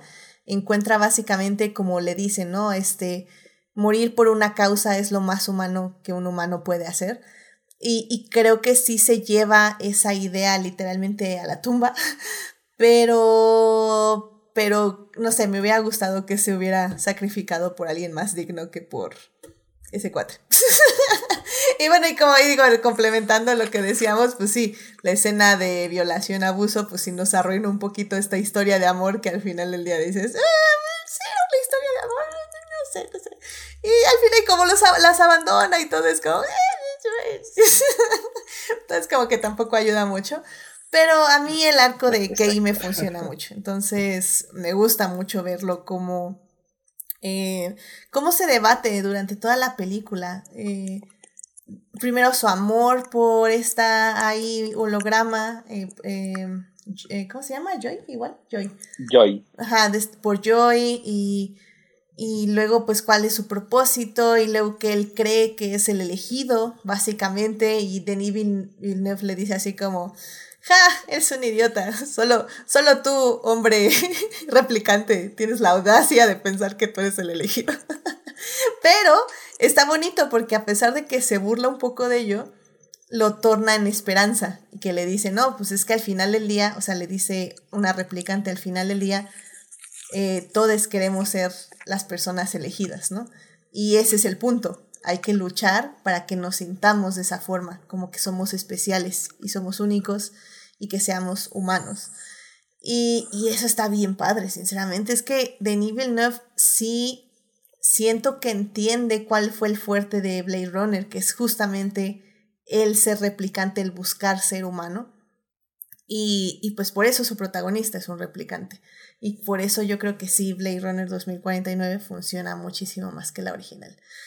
Pero pues Héctor, por favor, defiéndenos al buen Harrison Ford que, que no nos vaya a demandar, ¿vale? Eh, shockingly, pero no. De hecho, este, eh, eh, el Rick Deckard en, en, la primera Blade Runner, yo creo que es el penúltimo papel que me gustó, este, que, que salió este Harrison Ford hace, hace 40 años. De hecho, yo sí, este, sí me parece una película excelente. Este, nada más que sí, yo eh, sí la considero que está por debajo de la original. Este, tiene dos, tres detallitos que eh, generalmente no me agradan. Y la verdad, este, uno de ellos es precisamente Harrison Ford. Es el, el regreso de, de Rick Deckard, que sí, aunque fue muy hermoso verlo de vuelta, o sea, porque trajeron de vuelta al, dice uno de los diseñadores de, de Blade Runner, Sid Med, que tenía el papel de, nombraban futurista, fue el último, el último trabajo que hizo Sid Med antes de, de, morir, era muy famoso.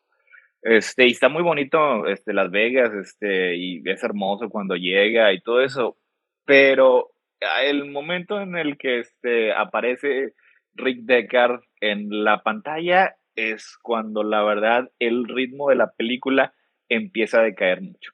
O sea, este, porque cuando se estaba centrando en Kay o, en Joe, o sea, ahí es cuando la película estaba haciendo lo mejor que hace, o sea, porque estaba este reinterpretando los temas de Blade Runner, que la verdad eso es, este, es un e, es un gran logro, porque Blade Runner es una película muy compleja. Y para, para el crédito este de, de Villeneuve es que la verdad, supo reinterpretarlos de una manera excelente. Pero ya cuando la película se convierte en la necesidad de ser una secuela de Blade Runner, es cuando este sí, sí, sí me parece que, que, no logra llegar a, las alturas que otro hubiera llegado. O sea, este, precisamente por eso, porque tenemos que lidiar con Rachel, tenemos que lidiar con este, toda esta situación, un poco de, de exposición, este, que a, final de cuentas no me parece que este, genuinamente aporten demasiado a la temática de la película. Iba a defender la conversación entre Harrison Ford y, y Jared Leto, porque la verdad, sea, me encanta. Y este Jared Leto es, es, es fantástico ahí, o sea, porque si me dices, o sea, que hay un papel más acertado y adecuado para Jared Leto que el de este, un hipócrita horrible que se siente líder de un culto, que se siente Dios, cuando al final de cuentas lo único que quiere ser es, es convertir todo eso en su beneficio personal, no me puedes decir que hay una mejor persona que era Jared Leto para interpretarlo. La verdad, fantástico ahí. 10 de 10. este, y, y pues, o sea, este, pero sí, o sea, en general, o sea, muchas de las cosas que la película sí, definitivamente las hace, las hace excelentes. O sea, el aspecto visual que tiene es increíble. O sea, y, y la manera en la que este sí replica o este o intenta hacer lo mismo que hizo Blade Runner, o sea, en esta, en, en, en cómo este es un viaje introspectivo del personaje principal que se lleva mediante la investigación, porque, o sea, esa es la investigación que es como va avanzando la trama, ahí mismo funciona para que el personaje vaya creciendo, este, y, este, y vaya experimentando nuevas cosas, o sea, porque Kay es un personaje muy humano, o sea, y de hecho, este, aquí todos los replicantes este, consistentemente son más humanos que los que ostensiblemente son humanos. Esto es algo que venía del plerón anterior, pero aquí está este muchísimo más marcado, así que esa, esa, e, ese genuino calor este, humano que tiene la cinta es yo creo que el acierto más grande que tiene. Mira, mira. Pues Uriel, justo, eh, ¿qué vas a hacer? ¿El desempate? O nos vas a dar la gran mayoría? Bueno, más bien el empate o la mayoría. ¿Qué te parece Blade Runner 2049? No, yo amé Blade Runner 2049. O sea, yo, sí, sí, no, no, no. Este, digo, la primera le tendré su aprecio como, como a cualquier viejecito santo, pero no, o sea, nada que ver. Esta última película me, me encanta. Y me encanta la actuación de Ryan Gosling la verdad no sé si él también es un robot o qué, pero como que le quedó muy bien el ser un robot sin emociones, ¿no? Porque le, le, queda bien ser como un monigote ahí que, que no siente, pero lo padre es cuando no lo es, ¿no? O sea, va como formando, evolucionando sus sentimientos y, o sea, el punto cuando él cree que literal es el, el Salvador y, y, y te, te, das cuenta cómo le pesa eso, hasta se pone a gritar, creo, ¿no? En una parte. Entonces, o sea, e, e, esa actuación a mí me, me, fascinó, o sea, cómo, cómo explota eh, en sus sentimientos y cómo los empieza a expresar y todo. Y luego su cara que siento yo que no cambia nada, pero pues, tú sientes cómo se le, se le es como el casco del mando. Ándale. Ándale, sí, sí, sí. sí, Sientes, sientes tú, ¿no? Cómo, cómo, cómo se le viene toda la decepción cuando se da cuenta de que no es él. Y, o sea, la verdad, o sea, me, a, mí, a, mí, me encanta, me encanta todo eso, me encantó este. Incluso Harrison Ford cuando reaparece, o sea, digo, la verdad era inevitable, o sea, yo creo que sí, sí estaban un, un hilo que, lo, que los uniera. A mí me sorprendió que saliera tan poquito y pues eso yo creo que le favoreció. Y este, digo, o sea, yo pensé que iba a estar ahí todo el, toda la película, pero creo que sale al último tercio, ¿no? Algo así. Y pues, la verdad sí, este, la, la parte donde, pues incluso le llevan a otra replicante de esta Rachel, es, es hasta como que sí te choquea, dices, no manches, pues sí es ella. Y él, él nada más, este, creo que le dice, ¿no? De que los, los ojos eran de otro color, que no sé qué. Y sabes, el cuate este que justo está muy bien diseñado el personaje, el villano, ¿no? Este, el Jared Leto inventor. que, o sea, eh, me, acuerdo mucho que Chris, cuando platicamos de ella, decía, ay, me cayó bien gordo, que no sé qué le hago. Pues perfecto, ¿no? O sea, digo, eh, el, que el villano esté fabricado específicamente para que lo odies, pues está perfecto, ¿no? Porque luego salen los villanos que son unos monstruos, pero que son bien carismáticos y todos los aman. Como que ya, ya va siendo hora de que odiemos a los villanos. Entonces, este, pues sí, digo, esta sí, para que veas, creo que nada más la vi una vez en ese momento. No he tenido chance de, de verla otra vez, pero sí la quiero volver a ver porque la verdad me gustó mucho en su momento. Y pues sí estaría bien revivir este todo eso que, que estamos hablando ahorita. Y sí, la verdad a mí sí me gusta bastante más que la original. Sí, sí, creo que creo que es eso. O sea, siento que sí los personajes son muchísimo más. O sea, te puedes relacionar muchísimo más con estos personajes que con los de la original. Aparte que creo que la historia de amor me parece como muy bella. O sea, porque al final del día, ¿qué es más humano que el amor, no?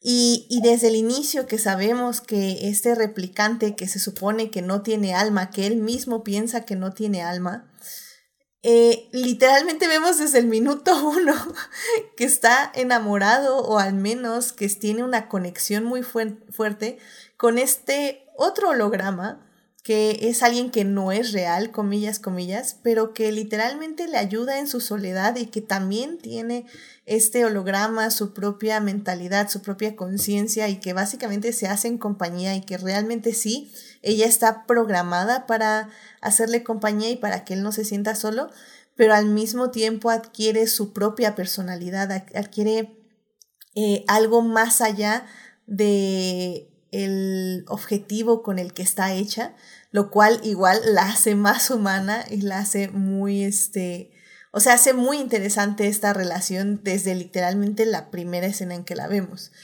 Y, y creo que eso es lo importante de la, de la película, como eh, por diversos personajes podemos ver las diferentes formas de ser humano y de tener sentimientos y de sentir cosas. Y ahí es cuando también Denis Villeneuve dice, bueno, es que, ¿qué son los recuerdos? ¿Qué nos hacen los recuerdos? ¿Qué, qué impulsan estos recuerdos, no? En nosotros.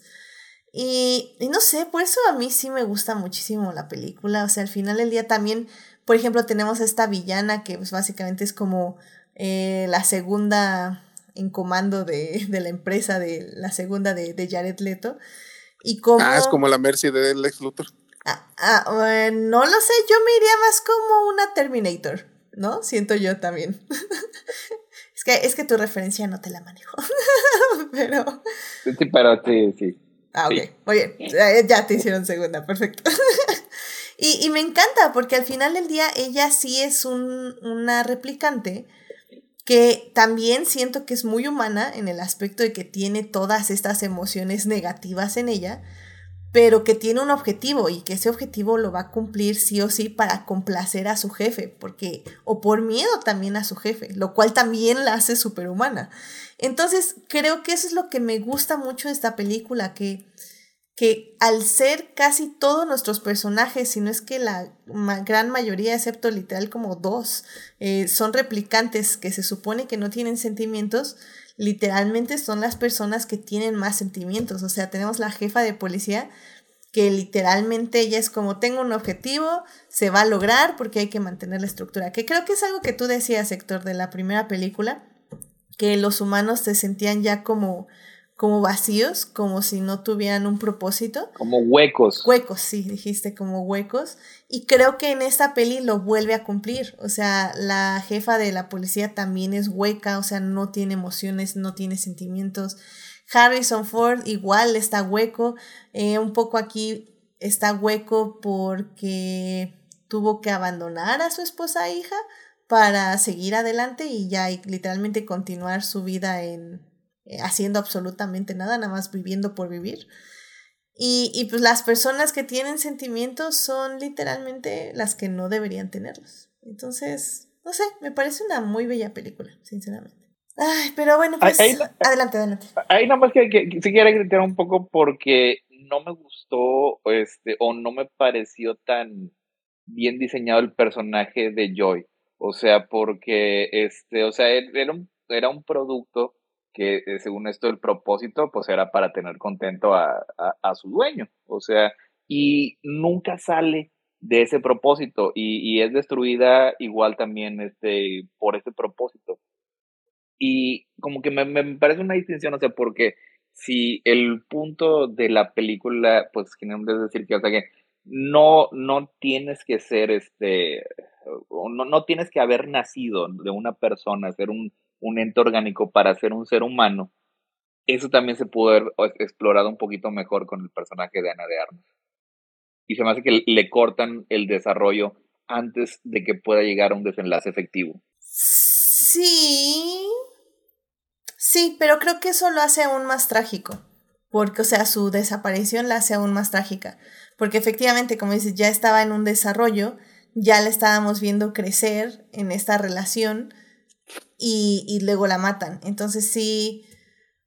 No sé si se puede considerar un refrigeradorazo, porque no creo que lo sea. Yo creo que ya el personaje de Ryan Gosling Kay ya estaba en una búsqueda de propósito y la muerte de Ana eh, no, bueno, de Joy, no lo, o sea, no es como que lo impulsa, es como un poco todo, o sea, todo lo que le pasa, su pérdida de identidad, de vida, de todo, y, y la muerte de Joy es como algo más, pero, pero sí entiendo tu punto.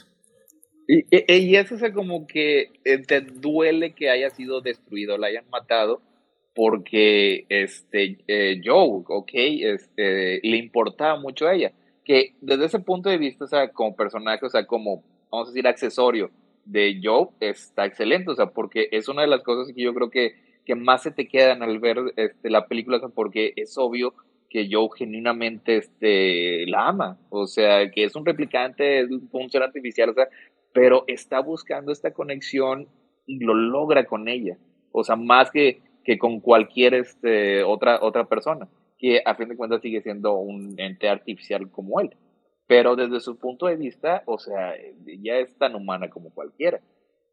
Y es lo que vemos, lo que estamos diciendo, que pues, digo, a lo mejor es la misma expresión este, que tiene Ryan Gosling toda la película, pero le logramos al menos proyectar en él este, su sentido de soledad y cómo se le aligera un poquito cada vez que está con ella. O sea, es una, eso es algo que, que, que es de, las mejores cosas que tiene la película. Sí, completamente de acuerdo. Ay, pues este, Melvin, una conclusión que quieras dar de esta película para el público, por qué la tienen que ver, este, si, si quieren verla y si no la han visto, o porque la tienen que volver a checar, tal vez. Creo que la tienen que ver porque la dirige Denis Villeneuve. y de ese hombre hay que ver todo lo que salga. Let's go, ya. Entonces, eh. Eso es, es belleza pura. Yo no sé cómo dirige ese señor. Hay tantas cosas tan diversas, pero le salen. Ay, la verdad es que eh, justo estaba hablando con Daphne hace unos días y, y creo, estábamos diciendo como qué directores nos gustaría ver como en el set y creo que estoy de acuerdo contigo, o sea, me encantaría ir a un set de Denis Villeneuve y ver cómo hace lo que hace, o sea, debe ser tan interesante. y sobre todo ahorita que está haciendo la segunda de Dune, que es un poquito muy parecida a esta en ritmo, sobre todo, ¿no? Siento yo. Ajá, y se lo Y, imagino. los- o sea, y lo los acepta siempre y cuando no lleven a Ridley Scott. Ay, sí, por favor, está perfecto. Es que justo me imagino como lo opuesto, ¿no? La primera, todo el caos que fue, y esta segunda de haber sido como un goce estar ahí. Sí. No, y aparte de, o sea, se ve que todas las personas que estuvieron ahí se la pasaron muy bien, o sea, hicieron increíbles sus, sus papeles, o sea, la verdad yo sí soy muy fan de, de muchas personas que actuaron en esta película. Y como dices, o sea, debe ser un goce ver ese, ese storyboard, eh, luego estar ahí en, en la edición. Ay, no, no, no, qué bonito, qué bonito.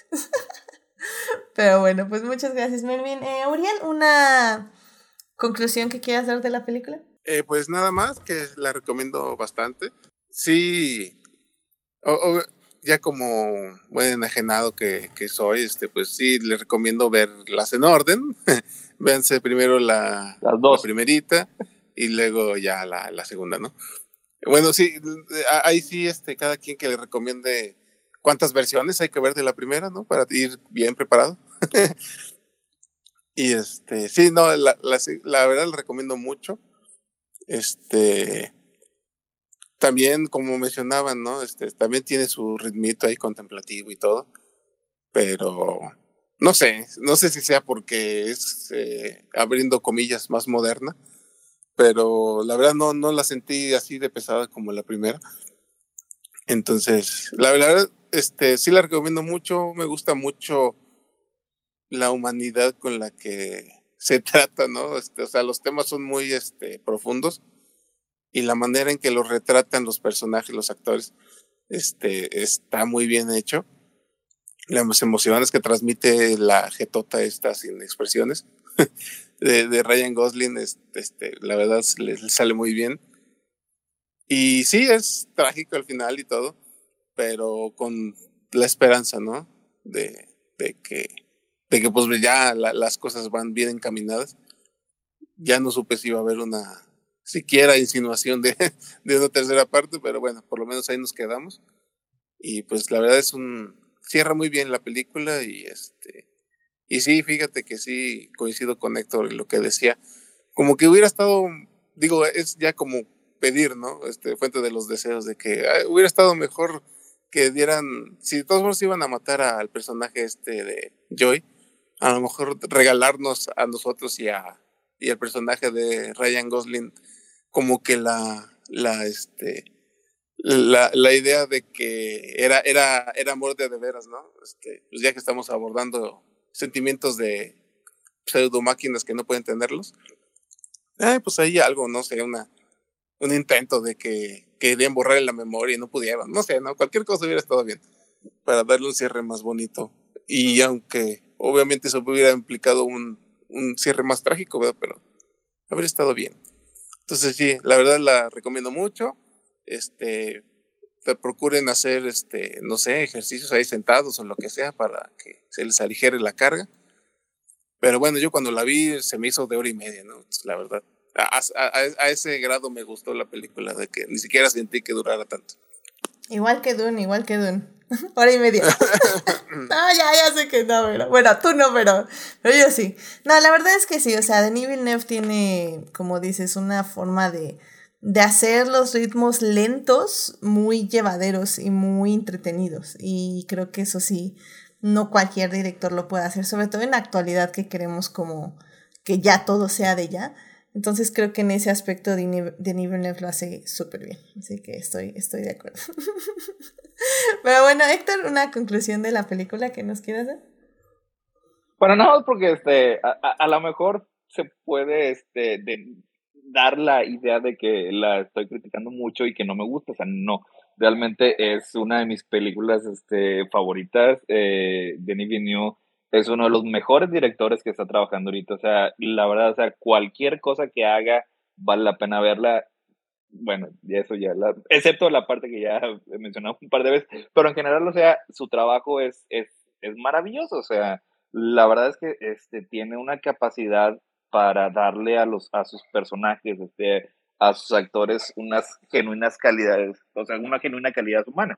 Y eso es precisamente lo que hace aquí en, en Blade Runner y, y la verdad, o sea, digo, estos solo sí mencioné que, que pongo a, a la original este, eh, por encima porque, pues, este, sigue siendo la original, fue la que, la que, la redundancia, originó todos estos temas, pero, como dije, son temas eh, muy complicados que han, en manos de cualquiera de muchos otros cineastas inferiores se hubieran, se hubieran este, estrellado estrepitosamente. O sea, hacer una secuela de Blade Runner era muy difícil, hasta la hubiera, yo cuando este, supe, me pareció una mala idea hasta que supe quién la iba a dirigir, o sea, y ya una vez que, que, que vi la película, la verdad es que sí es, es, fantástica, o sea, sí son dos horas y media, dos horas cuarenta, pero no se sienten así como, como han dicho, o sea, precisamente porque te interesa, o sea, más que por el ritmo, porque como ya se ha mencionado, este, ya Boto ahorita lo dijo con el, el adjetivo calificativo más cuando una película es buena se dice que es contemplativo, es cierto, pero no se siente larga porque genuinamente te estás interesando por los personajes, te estás interesando por sus sentimientos, por las situaciones en las que están pasando. O sea, eso es lo que carga el ritmo de la película. O sea, y eso es lo que hace que la verdad valga la pena. Otro detalle es, igual que el original, es visualmente esplendoroso. O sea, este está a la altura de cualquier película. Véanla en la, la mejor pantalla más grande que puedan, este, con el sonido al máximo, porque en todos los aspectos técnicos, como siempre, el señor Villanueva es, es maravilloso. Pero véanla porque, porque sí, sí te deja pensar un poco en el significado de ser humano. O sea, y eso es eso es siempre es muy importante y además porque sí te da ciertas respuestas que son muy, muy positivas y que la verdad este, sí nos serviría un poquito más de empatía en estos tiempos. Definitivamente. Sí, creo que es una película que, como dices, este, sobre todo, como dices, en estos tiempos, creo que sí la necesitamos ver y digerir definitivamente. Y también estoy de acuerdo contigo, véanla en la pantalla más grande que puedan. Este porque sí, sí, vale mucho la pena. La verdad es que son, son de estas películas que cuando pongo digo, tal vez debería ya invertir en un sistema de sonido, porque literalmente no lo tengo. Entonces, eh, sí, creo que, creo que es algo que sí, ya estoy pensando seriamente, porque ah, es que qué bien se escuchan estas películas y bueno, verlas también en una nueva calidad no estaría nada mal, pero bueno, ese es otra, otro tipo de inversión que tal vez no llegue tampoco tan pronto. Y, también algo que, que aplica para la primera Blade Runner. No las vean, no la vean una vez, veanla dos veces. Esta es, es, son los tipos de películas que genuinamente vale la pena este, verla dos veces. Y, y, se los dice una persona que no ve películas dos veces. O sea, imagínense. Y hay todo un PDF al respecto. Y hay todo. sí, sí, sí, estoy, estoy de acuerdo. Yo también, esta peli es la tercera vez que la veo. Y, y la verdad sí, la, la sigo saboreando como, como la primera vez que la vi. No me acuerdo si la vi en IMAX la primera vez. Probablemente sí, porque pues, ya era fan de Denis Villeneuve. Pero. Los pero odio personas que viven en ciudades que tienen IMAX. Ya sé, ya sé. Y la vi dos veces en IMAX. Digo, bueno, no, más bien la vi dos veces en el cine, perdón. No me acuerdo si en IMAX, ah. pero la vi dos veces en el cine. Así que.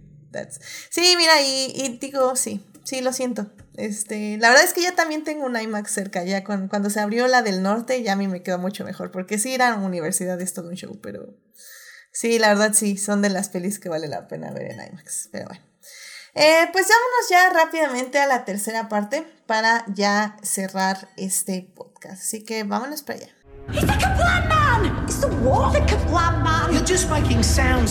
Muy bien, ya estamos aquí en la tercera parte de este podcast. Hemos estado hablando de, en la primera parte, de Blade Runner, esta película que cumplió 40 años de haberse estrenado, que pueden ver en HBO Max. En la segunda parte hablamos de Blade Runner 2049, que pueden ver en Netflix y pues porque también nos gusta mucho mucho.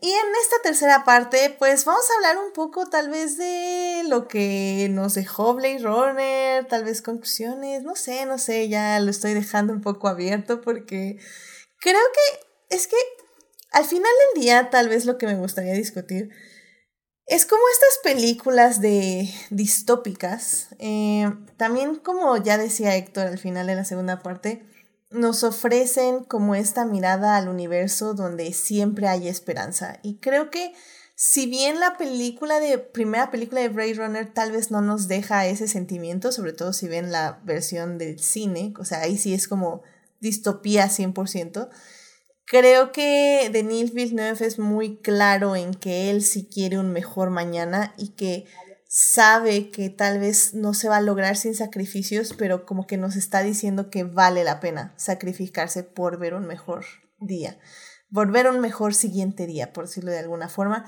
También algo que no mencionabas de Blade Runner 2049 es que ya no solo es la ciudad, sino que también tiene diferentes escenarios, lo cual también me gusta mucho porque no es como que el planeta Tierra se consumió por completo. O sea, sí, ya no hay vida, ya, o sea, de hecho ya no hay árboles, básicamente. La madera ya es casi como un, ya es oro, porque ya no existe. Y creo que también eso lo deja muy claro al ampliar este universo, mostrándonos ciudades que ya no existen, que se deshabitaron, lugares donde sí se sigue cultivando, pero pues ya cosas artificiales, porque pues ya no existe nada natural, por decirlo de alguna forma.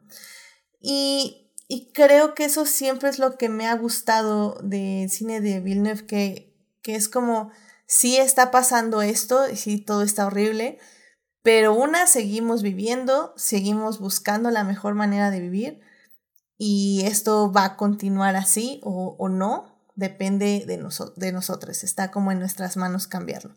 Y creo que eso es un poco el cine distópico, o sea, definitivamente hay muchas vertientes y hay muchos tipos en este género, pero creo que creo que a mí me funciona más este tipo de cine que por ejemplo, no sé, el cine de zombies o algo así que tiende a ser un poco más trágico pero bueno, en ese aspecto tú eres este experto, eh, Melvin. Em, tú, tú, este género, a ti, a ti que te deja este género distópico o que, que vemos generalmente en este tipo de películas. Mm, lo siento como, o sea, siempre tiende como a reflejar mucho el presente. Y, y creo que luego por eso a veces cuesta como que trasciendan porque están como tan arraigados a, a lo que está pasando como en el momento, a la tecnología del momento, a las crisis del momento, que, que bueno, que, que se tiene que seguir actualizando, ¿no? Este, los mundos futuristas, este, pero sí, creo que, creo que esta obra, este, pues no sé qué me deja, o sea, está como, o sea, me, me, me llama la atención, yo creo, como, eh, como el, imaginarme que justo estas decisiones que se están tomando ahorita van a llevar a eso, ¿no? O sea, como que inevitablemente ese es el destino que nos toca, ¿no? O sea, si, si seguimos como, si hay una constante ahorita en el presente, entonces es como de, o sea, hay, hay esperanza, no es como justo el, el mundo zombie apocalíptico, pero, este, pero creo que tiene, tiene su, ahorita lo estaba pensando, creo que este tipo de cine también tiene su error más que el mundo zombie porque justo este son, son universos que, que continúan los problemas de ahora, ¿no? Es como de no, o sea, no vamos a solucionar nada, todo solo va a ir seguir empeorando y empeorando y empeorando y vamos a seguir aguantando y aguantando y adaptándonos y es como lo bueno malo de estas películas, ¿no? Es como que te adaptas, este, pero sigue siendo lo, lo, lo mismo malo que, que ahorita está sucediendo más en el futuro, ¿no? Y, y lo de los zombies de repente es como de, bueno, se destruye todo, ¿no? Es como, puede haber un borrón y cuenta nueva ahí, ya como que no hay ataduras a los problemas de la sociedad, ¿no? Por ejemplo, eh, un apocalipsis zombie, pues crean comunidades, crean este, ya no hay así como que tienes que rentar o pensar en vivienda y mientras aquí en Blade Runner todo el mundo vive este en edificios así de 100 pisos, este, metidos en una caja todos, ¿no? Este, nada es real, ¿no? Entonces, creo que hay cierto horror en estas pelis, pero justo porque, porque piensan mucho los problemas actuales. Entonces, y, y creo que, o sea, si comparamos las dos de Blade Runner, pues sí, la, la anterior está muy arraigada a, a esa época de los 80, ¿no? Y de repente llegamos a este nuevo Blaze Runner que se siente como actual y es como de, oh, ok, hay ciertos problemas que siguen estando igual y nada más decimos, ah, ok, ¿no? Y seguimos con como si todo siga normal y van empeorando y empeorando. Sí, sí, sí. Pues Uriel, ¿tú, tú qué, qué opinas de este género? Pues sí, fíjate que sí, tiende a ser muy trágico y muy, este, muy pesimista, ¿no? Este tipo de escenarios. Muchas veces eh, se trata pues nada más de ver cómo la gente le hace, ¿no? Para vivir después de una catástrofe. Y pues ahí sí dependerá del el objetivo del guion o del director, de ver si se, se enfoca nada más en pura tragedia y, y que no hay futuro o que sí están buscando una solución para algo, ¿no? Normalmente las de zombies pues son pura cosa este desoladora entonces sí está, sí, sí es, sí es diferente el enfoque, ¿no? Aquí como vimos, este es esperanzador y, y te deja sembradas varias cositas para un posible futuro, si así te lo quieres imaginar, ¿no? De que ya se van a rebelar, de que ya van a luchar por su, su derecho, ¿no? A ser este, considerados otra cosa, que no sean esclavos, etcétera. Y, y pues sí, es, es, otro enfoque, ¿no? A diferencia de, de un típico escenario este, distópico, ¿no? Como lo conocemos, por ejemplo, en esas películas de zombies o otro tipo de escenarios este, futuristas medio, medio este, pesimistas. Sí, efectivamente. Este, pues Héctor. Eh, el, el, el, el, género distópico, o sea, en general a grandes rasgos, funciona como una advertencia. O sea, como una advertencia de que se siguen haciendo las cosas con el camino que llevan, van a llegar a este desenlace. Y este, el, la, manera más usual es mediante metáforas y algunas metáforas son más claras que otras. O sea, pero, por ejemplo, lo que se me quedó mucho de, de Blade Runner es cuando este eh, Wallace, este Jared Leto, dice, este, perdimos nuestra, nuestro estómago para la esclavitud, así que tuvimos que crear a los replicants, que es básicamente lo mismo, estás esclavizando a seres vivientes y pensantes para beneficio personal, como si fueran objetos. O sea, y aquí pues, se escudan precisamente con eso, de que son, son creados, pero a fin de cuentas siguen siendo tan humanos como cualquier otra persona. O sea, y ese es el tipo de, de cosas que generalmente eh, eh funcionan. O sea, para que nos demos cuenta de las cosas que estamos haciendo mal. Hay algunos este, e, ejemplos que pues sí acaban de una manera bien triste y descorazonadora. Otros sí prefieren ir eh, por el lado de la esperanza. Y como se ha hablado aquí, esa, a, mí me parece que son este, los, eh, eh, el camino que toman tanto Scott como Villeneuve. O sea, este, en la original, o sea, ya ni siquiera hablando, hablamos del, del final en el que ya salen a los páramos verdes bien hermosos y el sol brillando, sino con este eh, Rachel y, y Descartes escapando, teniendo libertad para aprovechar el tiempo que les quede. Puede ser poco, puede ser mucho, pero al final de cuentas es todo el tiempo que cualquiera de nosotros tenemos. Y también, igual este, en, en Blade Runner 2049, también se habla este, de, eh, de ese tipo de temas esperanzadores, de este, cómo eh, eventualmente las cosas pueden cambiar, que aquí como que parecía que era, estaban dejando entrever una secuela que nunca se hizo, pero vamos a decir que como quiera, este, eh, eh, cuenta, cuenta como eso. Y ambos son temas, este, son, que me parecen muy efectivos, porque yo creo que así es como, como funciona más, como que, que como, como las personas reaccionan de una manera más positiva a este tipo de cosas de que si te lo dijeran como un documental o como algo este más, más directo. Aunque bueno, como hemos visto cosas como The Voice, hay una, digo, como que hay que tener cuidado porque hay gente que aunque sea bien bien claro no entiende este, puntos, pero eso ya, ya es otra, e, e, eso ya es otra historia. Desde el punto de vista de los cineastas aquí en, en la franquicia de Blade Runner es, es bastante claro. O sea, y y pues sí, yo me quedo este que utilizaron todo este todo el las decoraciones de un universo distópico para contar una historia sobre humanidad. O sea, y eso, eso es algo que, que, me parece este muy, muy acertado de que ni Scott ni Villeneuve se perdieron en, los, en, en, las cosas más grandes y más vistosas en, en, esta versión, que sí, este, la visión del futuro de Blade Runner esa, ya quedó este, marcada en la cultura pop, yo creo que de manera indeleble. Pero ninguno de los dos dejó que la visión de lo personal se, le escapara de las manos. O sea, este, en esas ambas películas son muy, este, son muy precisas o sea, a fin de cuentas, en el presente y en el futuro, si queremos este, tener un mejor mañana, hay que ver dentro de nosotros, hay que buscar y encontrar nuestra propia humanidad. O sea, y la verdad que... Amén. Amén. Definitivamente creo que estoy, estoy de acuerdo con todo lo que dijeron. Eh, sí, porque sí, al final del día a veces sí estas pelis son difíciles de ver un poco por eso, porque a veces sí ya queremos eh, lo contrario a la distopía, queremos ver utopías, que ya también es un movimiento que está iniciando desde hace ya un par de años. Pero al final del día creo que es eso, creo que como dice un poco Héctor, o sea, creo que en los momentos más difíciles a veces es donde encontramos como nuestra mejor humanidad. Em, digo, haciendo conmemoración de 19 de septiembre, pues creo que lo vimos en el 2017 cuando a pesar de, de todo, como siempre, eh, salimos a las calles a ayudar eh, en lo que podíamos.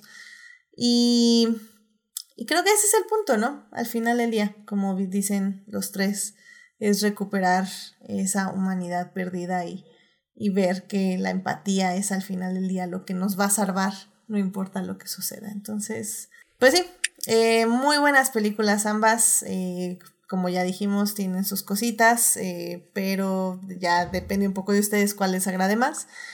Pero definitivamente creo que se tienen que ver porque sí fueron el, como le llamamos, el blueprint para la ciencia ficción en muchos aspectos. Y pues de nivel Ese sí es un pas- blueprint. ¿Eh? Ese, ese es un blueprint. Sí, ese es un blueprint. y pues Villeneuve, pues literalmente tomó todo lo que ya había ahí este, hecho Ridley Scott en la primera y pues lo, lo pasó a la actualidad o bueno, o a lo que él ve, pues, sí, justamente 30 años después en su propia película. Así que me parece excelente lo que hizo, fue una gran secuela, también hablando de las secuelitis, definitivamente Blade Runner 2049 es es uno de los highlights en ese, en ese movimiento de sequelitis. La verdad es muy, muy interesante. Y pues ojalá la puedan ver las dos. Eh, como ya hemos dicho, Blade Runner está en HBO Max, el Final Cut y el The- Theatrical Cut, que está ahí este, el, el corte de cine, en HBO Max. Y Blade Runner 2049 está en Netflix para que las vean y las disfruten. Y si no tienen cualquiera de esas plataformas, de todas formas la pueden eh, rentar o comprar en diversas otras plataformas. O sea, la verdad sí, son dos películas que están muy, muy disponibles. Pero Eh, Blade bueno. Runner 2049 está también en Paramount Plus, o sea, Ujú. que si tienen claro video, Exacto. también ahí está disponible. Y sí pueden ver Blade Runner como dijiste en un principio, porque este HBO Max solo descuartiza películas que no son de Warner Bros. Sí, no vean ninguna otra película. O sea, si van a ver algo en HBO Max, que sea algo que haya producido HBO Max o Sí. que sea de HBO sí. Max. Sí, porque si no, no. es horrible. Sí, sí, sí, no, sí. Siempre, siempre doble chequen con YouTube si están viendo lo que realmente tienen que estar viendo, porque en serio que HBO Max es un desastre. Y digo, y más últimamente, pero, pero siempre ha sido un desastre, así que. Es horror. la plataforma más graciosa que existe. ay, Digo, se salva, se salvan las de Godfather porque el Aspect Radio es similar, pero Mm. eso es, es una coincidencia. Sí, sí, es una coincidencia. Ay, The Godfather. Ah, me salió como unas ganas raras de ver la segunda parte, pero sinceramente no sé si quiero hacerlo. Tal vez el próximo año, a ver qué, qué pasa en el siguiente aniversario. Para que, para que Yo volvamos he a... preferido la segunda. Sí, y sí nos llegaron comentarios este, al podcast de por qué habíamos hablado tan mal de tal obra de arte y que, que por eso este, éramos un pésimo podcast y así, pues ¿qué le vamos a hacer, amigos? así es la vida. The Godfather no es tan buena. pero bueno, hubo gente que sí la defendió. Yo no sé de qué se quejan, pero en fin. Estuvo- yo no estaba ese día. no estabas ese día, pero estuvo divertido. Me gustó mucho el podcast. Fue como Daphne y yo contra el mundo. y contra el mundo fue Fernando y. Ay, no me acuerdo quién más estaba. ¿Escata? Este Gabriel. Gabriel. Sí, es cierto, Gabriel. Sí, sí, sí. Entonces. Estuvo padre, me, me gustó mucho. Fueron dos puntos de vista muy diferentes. Pero ¿por qué estamos hablando del padrino? No lo sé. Ah, sí, porque está en HBO Max. Pero bueno, ahí vayan a ver. Está en HBO Max. Y HBO Max, no vean este, ninguna película que no sea de Warner Brothers o que tenga el aspect ratio eh, similar a una pantalla eh, 16.9. Efectivamente, efectivamente. Pues bueno, ya con eso llegamos al final de este bonito podcast. Muchísimas gracias por venir, Héctor, Melvin y Uriel, a este podcast a hablar de estas dos grandes películas que pues, han marcado tanto el pasado como el presente del cine. Este, Héctor, muchísimas gracias por venir al programa. ¿Dónde te puede encontrar nuestro público? Muchas gracias por invitarme. Oye, no, ya no te puedo dar recomendaciones. Siempre que vengo no hay No, no, ya, ya se acabó el tiempo. Como, como que ya nunca tengo recomendaciones, pero siempre, siempre lo menciono. Porque yo sé que al público, Julián, le, le, encanta. Ah, ya sé, ya, me voy a aplicar, les juro que ya de ahora en adelante me voy a aplicar para que haya recomendaciones, voy a cortar a las invitadas, voy a... no sé qué voy a hacer. aplicarte, pues eso, significa que ya aceptar que podcast dura tres horas, así, así también. Este, a, mí, me pueden encontrar los jueves a las 11 de la noche en Crónicas del Multiverso, donde hablamos de cómics, series, películas y este, muchas cosas. Este jueves eh, creo que vamos a hablar de Disney, tal vez vamos a hablar de las noticias del D23 y a lo mejor vamos a analizar Pinocho, es la nueva versión este, que salió en Disney Plus. Este, así que véanla. Y, se espera sangre, un baño de sangre. Escuchen, yo estoy, yo estoy tratando de ser lo más neutral posible, porque luego me regañan de que, ay, ya llegas y nada más te vas a burlar y que no sé qué. Así que vamos a hablar de esas dos cosas. Este, también tenemos eh, videojuegos, estamos hablando de videojuegos en los especiales del martes a las nueve y media, solo que este mañana es cuando lo voy a secuestrar para hablar de Apple. Ay, es mañana. Que nos acompañe ah, Edith. Así es. Tengo que abrir un regalo. ¡Qué emoción! muy bien, muy bien. Vamos a hablar de Apple. Perfecto. Me voy a echar la conferencia. La, Apple, la keynote, más bien. Vamos, a veces va a ser sobre eh, la presentación del iPhone 14, de los AirPods 2, los nuevos watches y ahora sí ya un hands-on con el iOS 16 porque ya llevo una semana con el nuevo sistema operativo. Personalizando pantallas y etc, etc, etc. Y ya está todo, todo, personalizado. Excelente, muy bien, muchísimas gracias Héctor. Melvin, muchas gracias por venir. ¿Dónde te puede encontrar nuestro público? Twitter e Instagram como arroba merpdj, todo junto. Perfecto, muchísimas gracias. Uriel, gracias por venir. ¿Dónde te puede encontrar nuestro público? Eh, gracias por la invitación, Edith. Este, me pueden encontrar en Crónicas de Multiverso todos los uh. jueves. Bueno, este, de repente ando medio, este, no, no tan regular, pero ya procuraré estar todos los jueves a partir de las 12 de la noche. Ah, perdón, ya son a las 11, ¿verdad? Perdón, perdón, ya, estoy dormido. Es, eh, para discutir de los temas de interés, de, de, mayor interés de, la humanidad. La eh, humanidad. y, y, eventualmente, de repente, los martes puede estar ahí, aunque sea de oyente. Y pues básicamente es eso. Muy bien, muchísimas gracias. Y pues ya saben, a mí me pueden encontrar en HT Idea, donde hablo de Our Flag Means Dead, Hannibal, Reylo y Luis Hamilton, siete veces campeón del mundo. Eh, suscríbanse al canal de Twitch para que les avise cuando estamos en vivo los lunes y nos acompañen como Saulo Tarso, Sofía y Tania que estuvieron ahí en el chat. Muchísimas gracias por acompañarnos. Este. Eh, los miércoles, ya saben, estaré ahí en el chat de YouTube a las 9 de la mañana para volver a hablar de estas dos películas. Muchísimas gracias a quienes nos acompañaron la semana pasada que estuvo Saulo y Thunder Toys.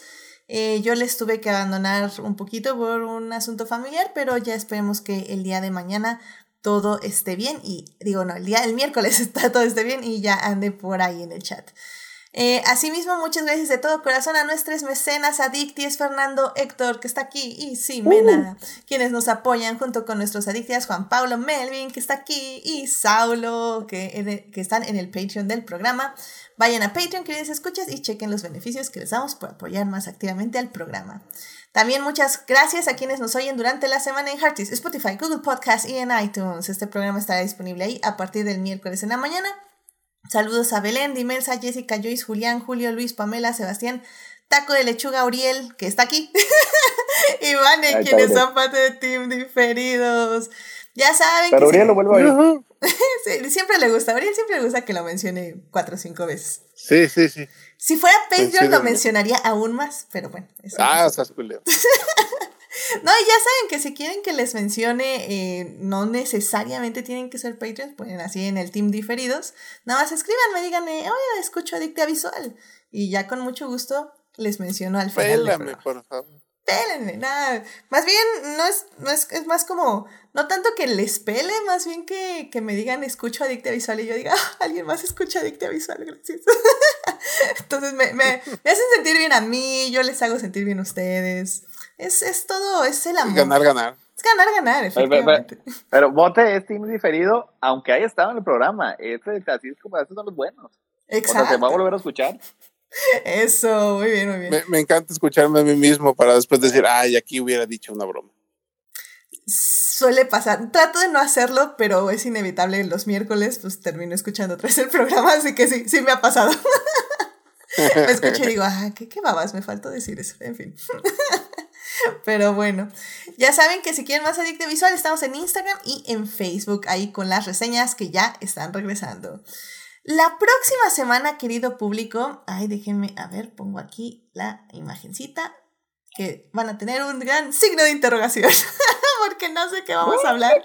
Va a haber otra vez encuesta, pero ya estoy preparando los programas para el siguiente mes porque siento que en cualquier momento se nos va a saturar la agenda y ya no voy a poder meter los programas que quería meter. Entonces, yo creo que la próxima semana tal vez, o espero que sea como la última encuesta por el momento, ya eh, la encuesta la hizo nuestro Patreon Saulo, que ya eligió las tres películas de las que van a poder votar el jueves. Acuérdense que ese es el día que pongo la encuesta y que estoy haciendo tiempo porque estoy buscando cuáles me dijo y no las encuentro. Tan, tan, tan, ya estoy perdiendo más tiempo, ¿no? No las encuentro. ¿Dónde puse, ¿dónde puse mi este? Uh, ah, sí, control aquí está. F, control F. Control F. No, ya aquí está. Eh, Saulo eh, mandó su encuesta y va a ser Snow White, Bambi, que, van, que cumplieron años. Van a votar también, van a, pueden votar por esas dos, por Lilo y Stitch y por Ratatouille. Entonces va a ser una encuesta de películas animadas. Eh, de Chris. Eh, probablemente va a estar Christopher. Espero que no voten por Snow White y Bambi porque me va a complicar un poco el fin de semana, pero evidentemente, queridos Patreons, si me quieren hacer la vida complicada, ustedes mandan, yo les hago caso. Este, queridos escuchas, más bien, y Patreons también, no hay ningún problema. Ya sé por quién voy a votar. Pues Snow White y Bambi. No, pero, pero ahora sí que yo solo sigo sus órdenes. Ustedes voten, ustedes voten. Y nosotros acabamos de recibir una orden este, subconsciente. Mm. Subliminal. No, voten por Lilo y Stitch. La familia encontrada. Voten por Snow White. Cosas bonitas, este, familia. Snow White y Bambi. familia encontrada, personas de que no son de color, de color blanco, como el papel. Salen, salen turistas, pero nada más. Ojana, Ojana es familia. Ah, qué bonita peli. bueno. Muy bien, pues cuídense mucho, este, ya saben, este, ay, pues tengan su, su, maleta de emergencia en la puerta por si cualquier cosa, hay un cubrebocas también, es lo que básicamente tenemos todos en la, en todos en la CDMX. y pues ya nada más agárrense, ya le faltan menos semanas a septiembre. Este, sí podemos, sí se puede, sí se puede. en fin, que pasen una muy linda noche. Gracias Héctor, Melvin y Uriel por venir. Que tengan una muy bonita noche. Nos estamos escuchando. Bye bye. Hasta luego. Bye bye. Cuídense mal y cuídense bien.